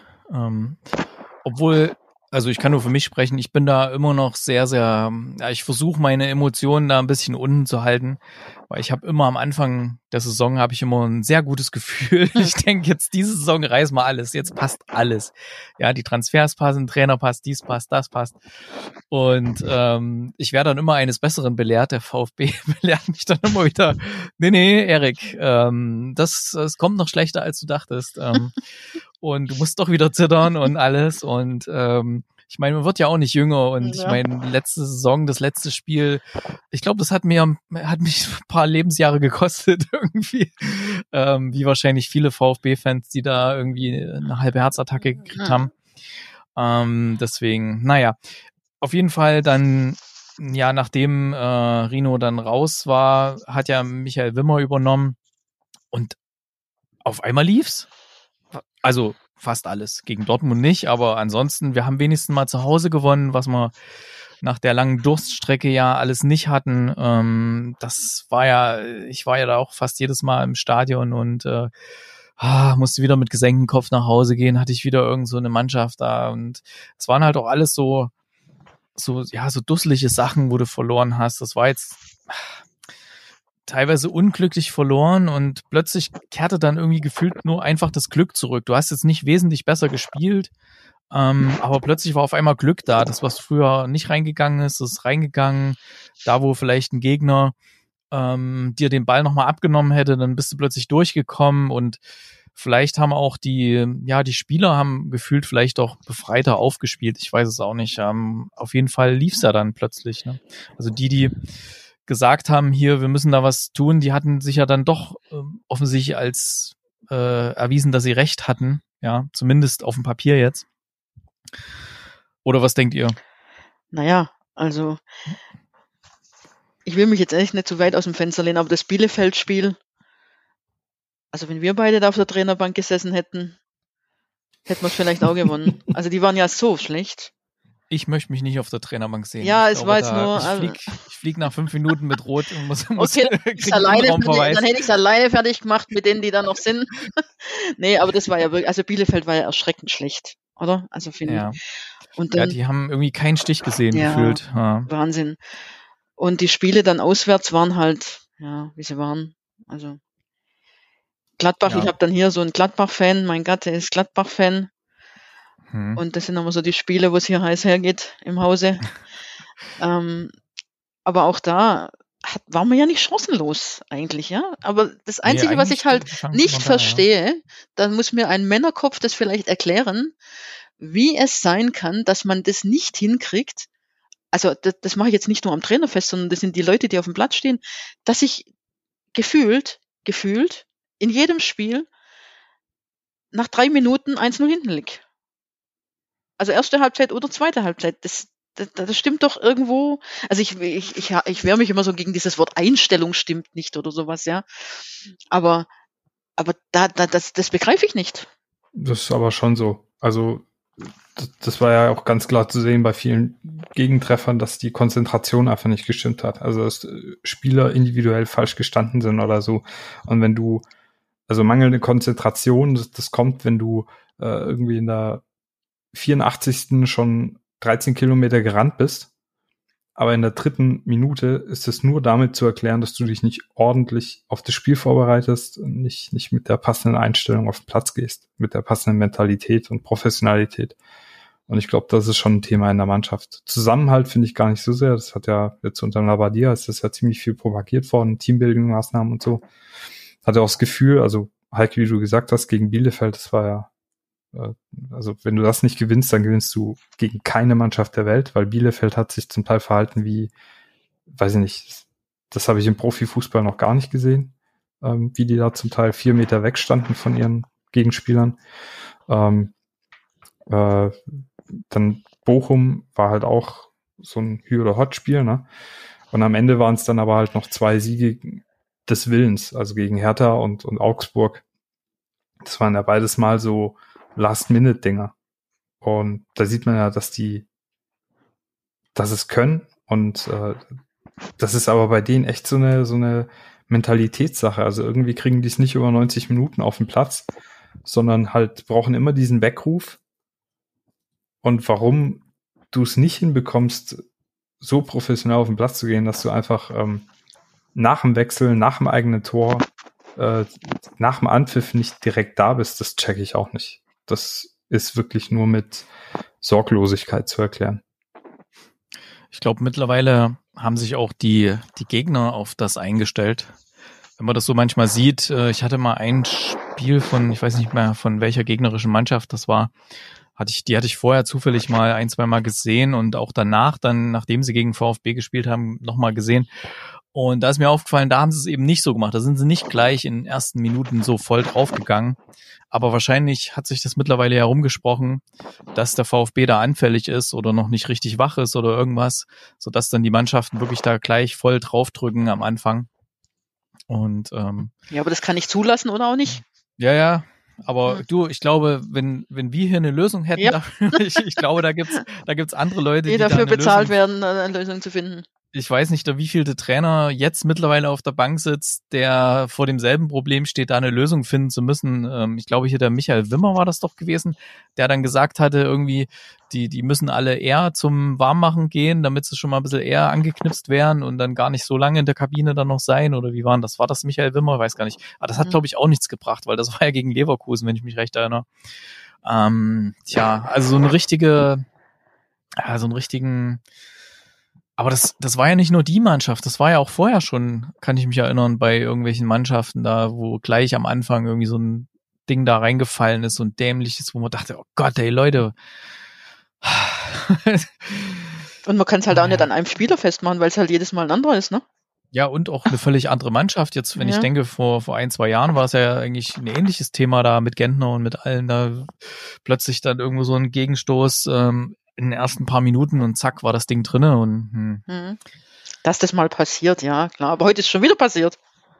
Hm. Zweite Halbzeit oder was? Ich habe es nicht gesehen, aber ich habe es nur gelesen, aber auch schon wieder nach drei Minuten in der zweiten Halbzeit. Ding Dong. Also Hm. das ist was, wo ich denke, da könnte man vielleicht was dran verändern und dann würde sich vielleicht auch in der Gesamtsituation ergebnistechnisch vielleicht mal ab und zu was verändern. Ich weiß es nicht, aber das, ich verstehe das nicht. Steffen, hast du da ein Rezept? Ja, ehrlich gesagt, äh, schwierig. Also ähm, da ich ja auch mit Leistungs- und Profisportlern arbeite, äh, weiß ich, dass es in vielen Einzelsportarten äh, ganz genaue Pläne dazu gibt, wie du dich auf deine Matchmomente vorbereitest, wie du dich auch verhältst äh, vor einem Spieltag, am Spieltag, so dass deine Leistung stimmt. Also du versuchst ja immer möglichst viele äh, weiche Faktoren auszuschalten. Das ist ja auch das, wenn du ähm, dir Golfer anguckst, äh, die eine bestimmte Pre- und Post-Shot-Routine haben, ähm, genauso Tennisspieler äh, und auch in vielen anderen Sportarten wird da viel professioneller gehandelt. Da hast du wirklich am Tag vor deinem Match oder am Tag deines Matches immer denselben Ablauf. Das ist auch dasselbe, wie wenn der Ronaldo irgendwie seine fünf Schritte zurückgeht und einen nach links. Ja, damit versucht er sich auch immer nur wieder in dieselbe Ausgangsposition vor dem Schuss zu bringen, um möglichst viele weiche Faktoren, die den Schuss verändern könnten, äh, auszuschalten. Und ich habe manchmal das Gefühl, gerade jetzt, wenn ich auch Pascal Stenzel höre, dass man jetzt wieder Disziplin und Pünktlichkeit in die Mannschaft bekommt. Pünktlichkeit, ey. Und weiß nicht, da, da kriege ich halt zu viel, ja. Weil wenn ich mir denke, wenn, wenn, wenn Kalle sagt, dass es an der Pünktlichkeit bislang gefehlt hat durch die Blume, da musst du mit einigen echt mal darüber sprechen, ob die, ob die das hier wirklich zum aus, aus Beruf machen oder zum Spaß. Und denen muss schon auch klar sein, dass, äh, dass es halt nicht nur ist, komm, ich gehe auf den Platz und kick da und am Wochenende gönne ich mir mein goldenes Steak, sondern da hängen halt einfach, Hm. da hängt ein ganzer Verein dran, da hängt eine ganze AG dran, da hängen viele Stellen dran von anderen Leuten, die jeden Tag da zum VfB gehen, ihre Leistung bringen. Ähm, und du hast eine gewisse Verantwortung und ich glaube, dass es das ist mein Eindruck von außen. Ähm, das ist nur eine reine Vermutung, aber für mich sind solche Sachen, ich habe das Gefühl, da stimmt es manchmal mit der Professionalität nicht so ganz. Äh, denen ist manchmal die Ernst der Lage nicht so ganz bewusst. Äh, nicht, dass sie das aus Boshaftigkeit machen, aber vielleicht war es tatsächlich ein bisschen zu viel. Wir haben uns ja alle lieb, wir sind eine super junge, coole Truppe. Ähm, vielleicht ist es ganz gut, dass, dass, ja, dass da jetzt mal so ein Lavadier oder sonst irgendeiner Hm. auch mal auf den Tisch klopft und sagt, hier, äh, wenn in der Klasse der Lehrer spricht, dann haben die Schüler mal kurz die Klappe zu halten. Ja, also Pünktlichkeit, okay, das war mir jetzt noch nicht so bewusst, aber das sollte eigentlich dann eigentlich kein Thema sein bei solchen auf dem Level. Also da, naja. Ähm, übrigens, weil ja gerade die Heike das, das Testspiel angesprochen hatte, ich habe gerade einen Live-Ticker auf, ich habe es heute nicht gesehen, da war ich noch auf Arbeit. Ähm, in der 14. Minute ist das 0-1 äh, reingefallen bei uns äh, durch Waldemar Anton, ein Eigentor. Äh, ein, der erste Eckball für Sparta Prag bringt das 1-0. VfB-Verteidiger Waldemar Anton will einen Flachschuss klären. Sein Querschläger landet im eigenen Tor. Also es fängt schon mal wieder gut an. Und wie der Heike schon richtig gesagt hatte, beim Wiederanpfiff ähm, dann ähm, Traumtor für Sparta Prag in der 48. Minute nach toller Vorarbeit von Aver Mabil trifft Lukas Haraslin per Seitfallzieher. Ja. Ähm, es wurde dann auch kurz vorher in der 47. Minute gewechselt. Florian Müller ist raus und Fabian Bredlow ist reingekommen. Jetzt weiß ich nicht, ob das gleich mit der Halbzeit passiert ist und hier in dem Ticker erst ähm, danach kam oder ob das wirklich nach Wiederanpfiff dann passiert ist. Ähm, könnte natürlich auch sein. Also stand dann offensichtlich äh, Fabian Bredlow gerade im Tor, als da irgendwie der Lukas Haraslin sein, sein Traumtor ausgepackt hat hier. Das natürlich, naja. Aber gut, ähm, was haben wir denn hier noch so in dem, in dem Notizblock stehen hier? Wir haben die viertmeisten Gegentreffer, knapp zwei pro Spiel, hatte Lennart hier Statistik rausgearbeitet. Das ist natürlich ganz schön viel. Das heißt, beim, bei der Herrenmannschaft vom VfB klappt's nicht ganz so gut wie bei der Damenmannschaft. Ne? Ja. Weil Du hast vorhin gesagt, die, die Defensive steht, ja, Mhm. hier offensichtlich nicht so, obwohl wir eigentlich auf dem Papier ja gute Leute haben. Was meinst du mit gute Leute haben? Naja, ich meine, so in der Verteidigung und so äh, sind doch eigentlich ganz gut, Leute. Ja, Also aber eigentlich dann darf ich als Trainer ja, ja. sagen, die Verteidigung beginnt ja schon ganz vorne, habe ich vorhin schon mal gesagt. Ja, So einen schlauen Spruch. Ähm, da stimmt vielleicht dann auch im, im gesamten Defensivverhalten irgendwas nicht. das hat mich, ähm, wenn du es gerade ansprichst, das hat mich auch überrascht dann ähm, unter den Spielen unter Michael Wimmer, dass dann auch wirklich äh, zum Beispiel so ein Borna Sosa wirklich mit ganz hinten mit ausgeholfen hat bei der bei der Verteidigung. Das ist mir hammer aufgefallen. Ja, also das müssen vielleicht noch viel mehr die Leute aufsaugen, dass wirklich die ganze Mannschaft muss verteidigen, dass nicht nur die die Dreierkette oder Viererkette hinten verantwortlich ist und der Torhüter. Der ist ja manchmal das ärmste Schwein, wenn dann plötzlich äh, die Offensive vom Gegner auf ihn zurollt hier und er soll es dann wieder irgendwo rausfischen. Obwohl er natürlich auch nicht unfehlbar ist, aber ja. Den guten Torwart haben wir leider abgegeben an Dortmund. Ähm, ja.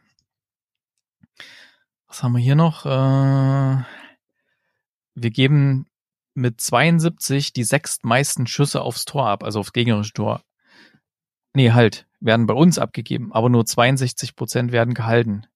Die Post-Shot XG-Differenz zu den kassierten Toren mittlerweile minus 5,4 auf dem drittletzten Platz, äh, hat uns der Lennart hier notiert. Haben wir ein Torhüterproblem?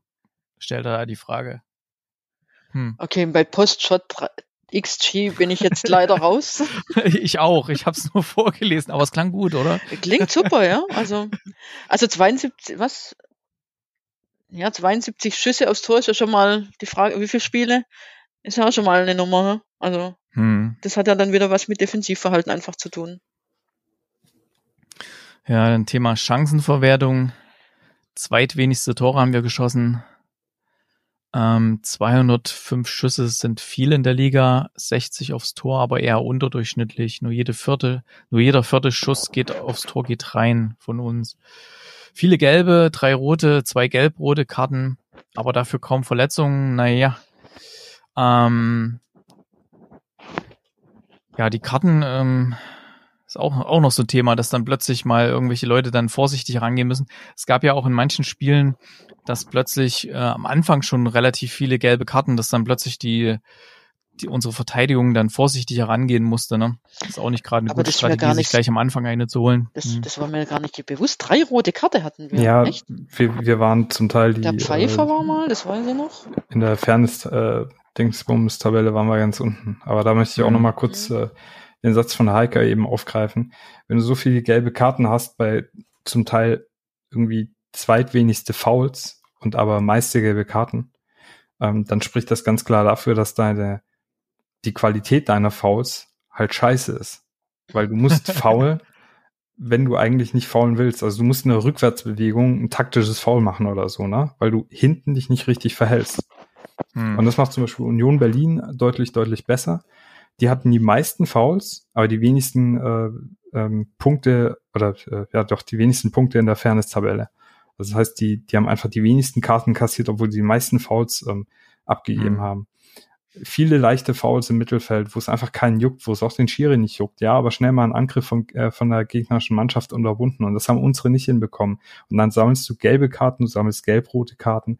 Ähm, die roten Karten, ja gut, da ist natürlich auch diese eine beschissene mit äh, hier von Luca Pfeiffer dabei, wo aber auch wieder zu spät im Zweikampf war und, und sich dann mit dem gestreckten Ja. Fuß da Ach Gott, ja. auch die rote, rote einholt.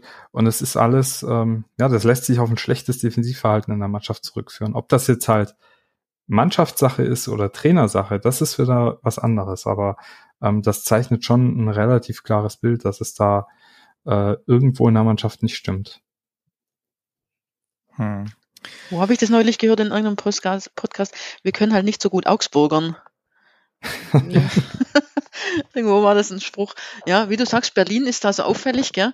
Ähm, die zerstören halt einfach, das ist total unangenehmer Gegner, die zerstören einfach Mhm. dauernd dein Spiel, Spielfluss mit irgendwelchen Nicklichkeiten, die halt nicht so ahndungswürdig sind mit Karten, wie, wie es jetzt dann, wie du gerade sagst, bei uns da häufig der Fall ist, wo man dann einfach nicht mehr anders kann, als den irgendwo dann am Trikot zu halten oder was weiß ich, was halt gelb gibt. Ja, liegt wahrscheinlich auch daran, wenn du halt früh hinten liegst und musst dann halt aufmachen, dass du dann auch wieder viele Sachen hast, wo du relativ weit vorne stehst und dann wieder zurück musst, äh, weil dann der Gegner einen Angriff fährt und das dann irgendwie unterbunden werden muss. Ne?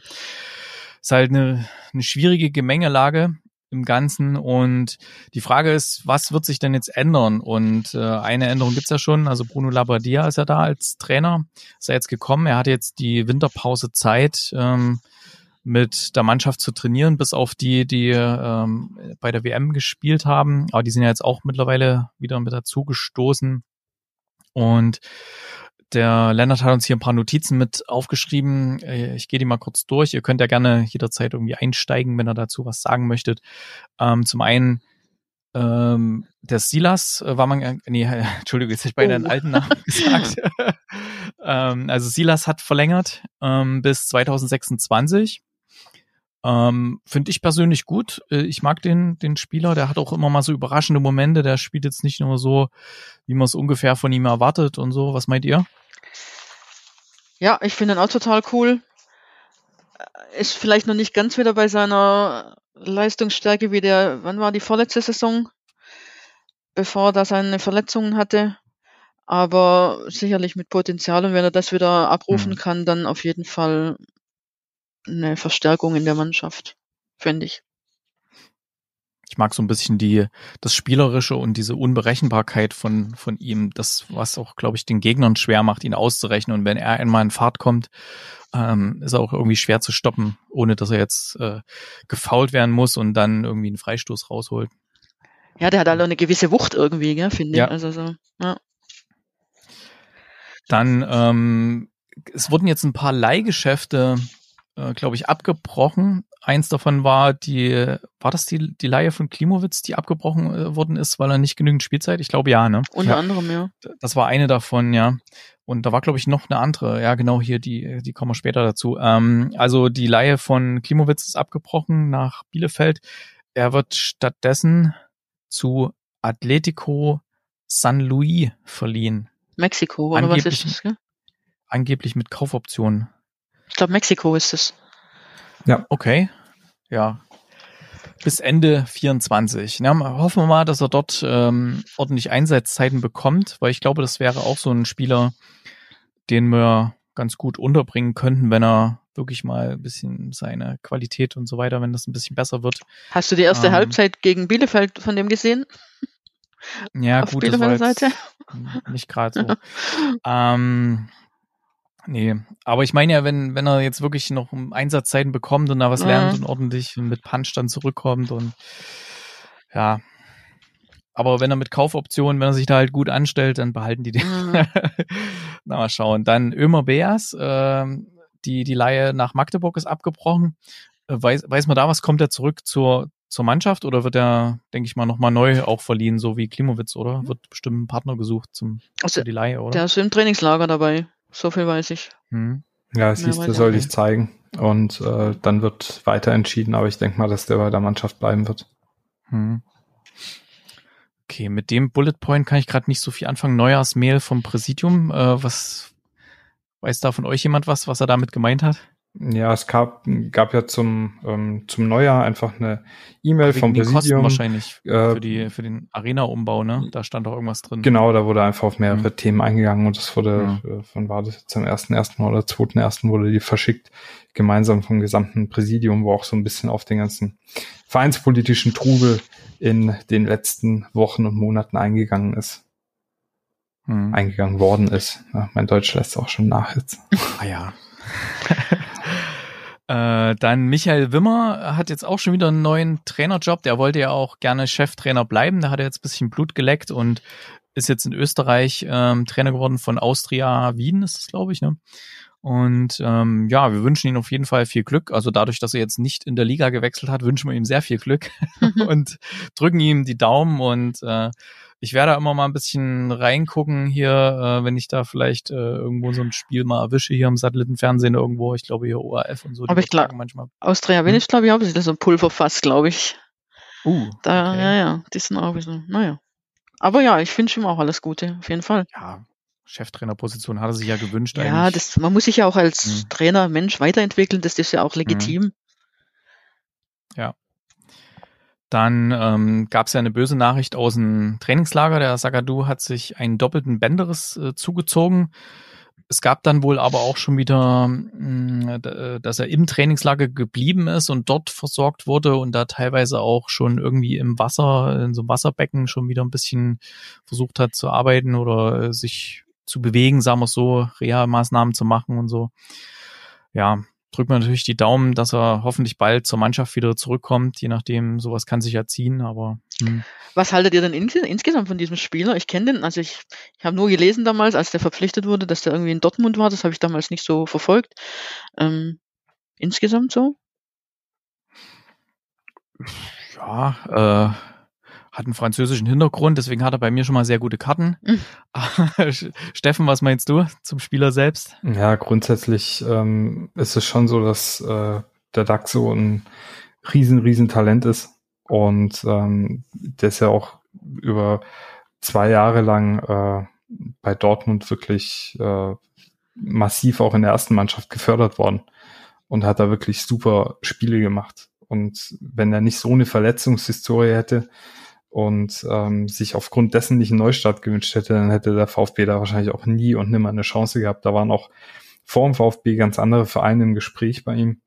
Ähm, also das ist einer, der bei Dortmund spielerisch sehr, sehr gut war äh, und der halt einfach eine brutale Kante ist. Also der Typ ist 1,96 Meter groß und wiegt, was weiß ich, 100 Kilo oder so. Das ist ein Ochse vorm Herrn und äh, wenn man den fit bekommen würde, dann wäre das bestimmt einer, der auch einen irgendwann ja drohenden Mafropanos-Abgang auffangen kann. Äh, aber man wusste halt auch, das ist einer mit einer großen Verletzungshistorie. Äh, der ist in den letzten Jahren immer wieder ausgefallen. Und jetzt halt wieder, ja, und auch ein doppelter Bänderriss. Normalerweise rechnest du da mit so vier Wochen oder so, wenn es gut läuft. Äh, beim Daxo musst du sagen, so oft wie der sich schon verletzt hat, da musst du auch mal gucken, ob es da irgendwie grundsätzlich bei manchen Sachen vielleicht nicht so stimmt. Da, da fällt mir mal ein neurozentriertes Training. Ich weiß nicht, ob ihr das kennt. Ja. Also als Physiotherapeut wahrscheinlich schon, ja. Ähm, also solche Spieler, also ich bin in dem Thema auch ein bisschen drin. Ich trainiere mit so einem Kollegen auch und ich denke immer, wenn einer dauernd verletzt, also dauernd, aber so viele Verletzungen hat, dann ist nicht immer nur Pech dabei, sondern dann sollte man vielleicht tatsächlich auch mal andere Ansätze. Aber im Fußballbusiness ist es immer ein bisschen schwierig mit neuen. Ich glaube, du musst halt grundsätzlich mal gucken, ob es dem nicht nur äh, ob es ihm vielleicht auch an der Beweglichkeit fehlt oder so. Ja, also mhm. da gibt es viele Ansätze, die du jetzt aus medizinischer Sicht mal treffen kannst, aber du musst gucken, dass du so ein Projekt, der Typ ist ja auch teuer, ja. Mhm. Ähm, also ist ja mittlerweile auch raus, was der an Handgeld gekostet haben soll und so. Also günstig war der nicht, sonst hätte er auch viel schneller einen Verein gefunden. Ähm, mhm. Den musst du fit bekommen. Dann ist das ein absoluter Zugewinn. Aber wenn nicht, dann kann es halt auch ein Millionengrab werden. Und äh, dementsprechend finde ich es jetzt auch viel wichtiger, dass man erstmal guckt, dass man den fit bekommt, bevor man jetzt sagt, jo, komm hier, fünf Wochen, Junge, läuft du da, hast keine Schmerzen, ab auf den Platz mit dir. Mhm. Weil das ja, wenn er nicht fit ist, kein Zugewinn ist. Das haben wir in der Hinrunde halt auch gesehen. Mhm. Ja, weil da war er immer wieder von Bock gut und auch für Sachen, die einem Spieler wie ihm nicht passieren dürfen. Zum Beispiel, dass der sich von so einem Niederlechner zur Seite drücken lässt. Ähm, das sind alles Sachen, die der bei 100% Fitness bestimmt nicht mit sich machen lässt. Und ja, dementsprechend äh, müssen wir mal das Beste hoffen. Aber eigentlich, äh, wie gesagt, Riesenspieler und fand das echt krass, als es hieß, dass der VfB den verpflichtet hat. Na, haben wir noch Hoffnung, ja. okay. Ja, ich drücke da auch die, die Daumen, dass er wieder komplett fit wird und richtig stabil bleibt und so, dass er vielleicht auch ein Kandidat für die Nationalmannschaft wird und so. Französisch. naja, ähm, was haben wir denn noch hier? Ach ja, es gab ein Testspiel gegen FC Sion in Marbella im Trainingslager. Das wurde 3 zu 0 gewonnen. Tore von Gyrassi, Natai und Castanaras. Hat das von euch jemand gesehen? Nee. Nee. Ja, ich habe es okay. äh, so ein bisschen nebenher verfolgt. War äh, ähm, also was heißt nebenher, ja doch, ähm, war interessant, weil man ein bisschen andere Ansätze gesehen hat. Ähm, Lavadia versucht offensichtlich äh, mit also hochstehenden Außen zu agieren. Ähm, ist jetzt nicht so viel anders als unter Wimmer oder Matarazzo, wo ich das Gefühl hatte, ist, dass man die, ähm, die Verteidiger ein bisschen tiefer bei sich äh, an 16er auch ranzieht ähm, und ein bisschen versucht, anders zu staffeln, um, um ein bisschen mehr Anspielmöglichkeiten zu bieten. Was sehr aufgefallen ist, ist, dass die Außenverteidiger immer wieder überlaufen und dass man viel mehr prallen lässt in der Offensivbewegung. Also dass man wirklich versucht, den Ball mal ganz kurz zu halten, um Gegenspieler auf sich zu ziehen, um dann an überlaufenden Spieler weiterzustecken. Äh, das war auffällig. Ansonsten mhm. äh, war man jetzt nicht krass überlegen, finde ich. Ähm, und jetzt auch das heutige Freundschaftsspiel ähm, war ja jetzt auch nicht so der Hit. Also bin mal gespannt. Aber Freundschaftsspiele haben ja keine große Aussagekraft. Das wissen wir aus den letzten Jahren, wo wir eigentlich mhm. auch nach Siegen gegen große Mannschaften und schon gefühlt in der Champions Manchester League. City, ja. Und uns dann ja. in der zweiten Liga wieder gefunden haben. ja. Genau. Oh Mann. Also dann geht's also am 21.01. dann gegen den ersten FSV Mainz 05 zu Hause in Stuttgart im Neckarstadion 15.30 Uhr. Und ähm, basierend auf dem, was ihr vielleicht mitbekommen habt, so im Trainingslager, was denkt ihr denn, was uns da erwartet? Also was für ein Spielsystem, auf welche Spieler setzt Labadia? Habt ihr da schon irgendwas mitbekommen jetzt? Nein. Schweigen im Walde. Keiner. Okay. Mich also beunruhigt also nur ein bisschen, dass Sosa mhm. noch immer nicht mit der Mannschaft trainieren kann. Das ist jetzt noch eine gute Woche. Okay. Weiß ich nicht, aber es war, glaube ich, in der ähm, vor der vor Saisonstart auch so. Der war, glaube ich, auch nicht im mhm. Trainingslager, wenn ich es richtig mich erinnere.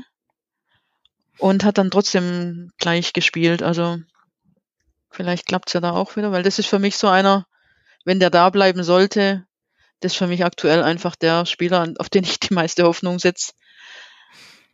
Tja, der, also ich wüsste auch nicht, wie es ohne Borna Sosa funktionieren soll, das Ganze. Also was er da immer reingeliefert hat und was, wie er geackert hat immer bei den Spielen und die, die Flanken, die dann reinkamen, die dann verwertet wurden oder, oder auch manchmal durch Dusel dann eben daneben gegangen sind. Aber allein schon die, die Menge, ja, also das, wenn das alles fehlt, man hat es ja gesehen, wenn er mal nicht auf dem Feld stand, dann war da gleich immer bisschen Flaute bei dem ganzen Thema Angriff und schwierig. Also ich hoffe mal, das klappt noch irgendwie. Ähm, in, in Zeitung stand es, glaube ich, schon drinnen, dass er wahrscheinlich 4-3-3 spielen wird. Das hat der Lennart hier auch notiert gehabt im, im Dokument. Mal schauen, ob uns das dann so erwartet. Und ja, weiß nicht, Steffen, hast du noch irgendwelche Gedanken zum zum Neustart jetzt?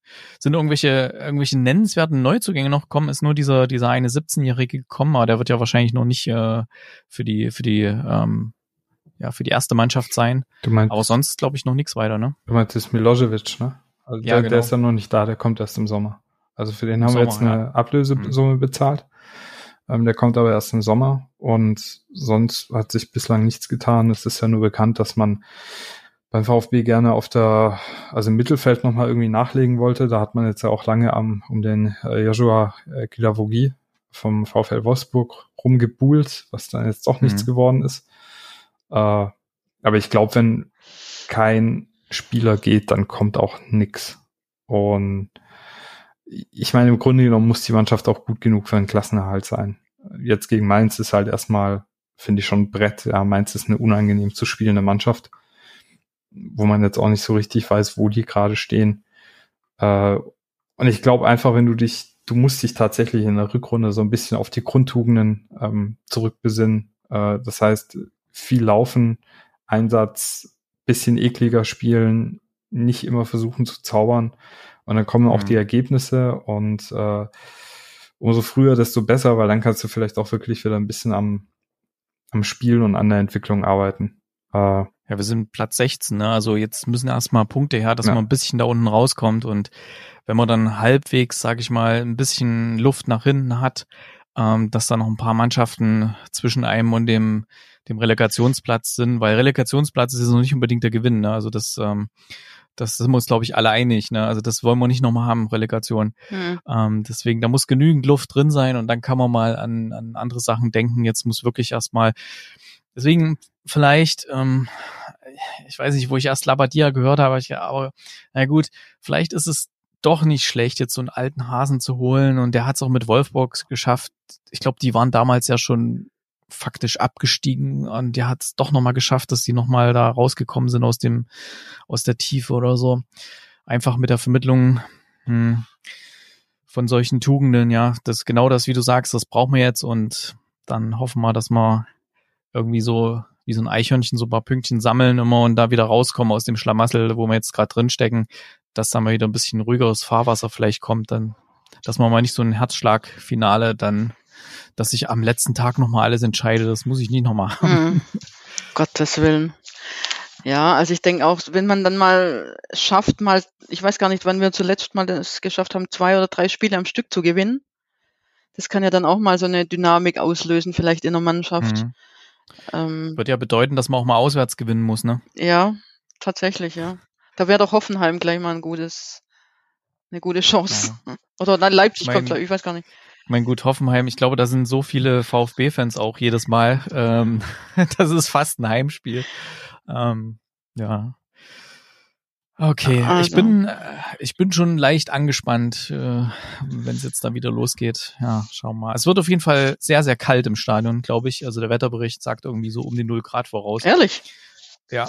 Oh ähm, ich ich gucke nämlich schon immer mal ein bisschen so, was uns da wenigstens erwartet. Ich hoffe mal, ähm, dass, äh, dass uns dann wenigstens das Spiel dann aufheizt äh, im positiven Sinne. Also ich weiß nicht, wann Und, ihr das letzte Mal vor Ort wart bezüglich dem Umbau. Da zieht es vielleicht jetzt auch schon ein bisschen rechts und links da rein, tatsächlich. Ja, riesen, Riesenloch. Mhm. Ja, ja, also, weil du gerade sagst, windig, von daher könnte das auch Na, mal, mal gucken. da ein bisschen reinziehen. Naja, warm anziehen, es war schon kälter. Warm anziehen, genau. Ich kann mich noch erinnern, dass dann die, die Cola im Becher gefroren ist bei irgendeinem Spiel. Das war auch gegen Hoffenheim, glaube ich. Das war gegen Hoffenheim, ja. Ja, ähm, vielleicht gibt's ja auch wieder Glühwein und Kinderpunsch. Ich trinke ja keinen Alkohol, also Kinderpunsch wäre ganz gut, äh, so warm, dass man sich ein bisschen aufwärmen kann. Mal gucken, ob die das machen oder ob es das nur für Weihnachten gibt. Wir werden sehen. Ach so, ähm, äh, weil wir es vorhin ein bisschen übersprungen hatten, das Thema, gibt's bei der bei der Rückrunde der Frauen noch irgendwas, äh, einen Ausblick? Ist dann irgendwelche Neuzugänge oder wie, wie sieht da die Lage aus? Ähm, da ist mir aktuell nichts bekannt. Man hat ein bisschen was versucht. Ob jetzt das gelungen ist, also ich weiß, dass es in einem Fall nicht gelungen ist. Ähm, ist natürlich in der Winterpause im Amateurbereich ein bisschen schwierig, weil, weil es eigentlich kein Wechselfenster ist im Amateurbereich, wenn der abgebende Verein nicht zustimmt. Und die Mädels sind halt, ich habe es ja vorher schon mal ein bisschen angedeutet, die ticken halt auch ein bisschen anders die, die sind mhm. halt auch, meine Mannschaft lasse ich nicht im Stich und ich bleibe jetzt da noch und wechsle dann erst zum Sommer oder sowas. Das ist doch eigentlich viel ehrenwerter ja. als das, was da teilweise bei den Herren so abläuft. Genau, ne? weil ich habe mich ja zu, mhm. zu Saisonbeginn auch für was committed. Ja, und mhm. jetzt ziehe ich es halt durch. Das kann mir eigentlich auch nicht negativ ausgelegt werden, ein, äh, so gesehen. Und von daher, äh, wie gesagt, weiß ich jetzt nicht, aber wenn man Svenja Merten betrachtet. Die ist ja auch sowas wie ein Neuzugang, wenn die nur drei Spiele gemacht hat in der Hinrunde oder die, wenn die alle wieder zurückkommen, dann kann man das auch ohne Neuzugang bewältigen, aus meiner Sicht. Hm. Okay, dann ähm, ja, schiebe ich noch mal einen ganz kurzen Werbeblock intern hier ein. Ähm, der Lennart hatte noch was mit eingetragen. Und zwar, er möchte gern mal, oder das kann, da stehe ich auch dahinter. Also wenn euch die, die Sendung hier gefällt und das, was hier der Lennart alles so abliefert, der macht ja auch nicht nur den, den Podcast, sondern schreibt ja auch immer richtig gute Blogartikel und so weiter über den VfB und Auswertungen und so weiter.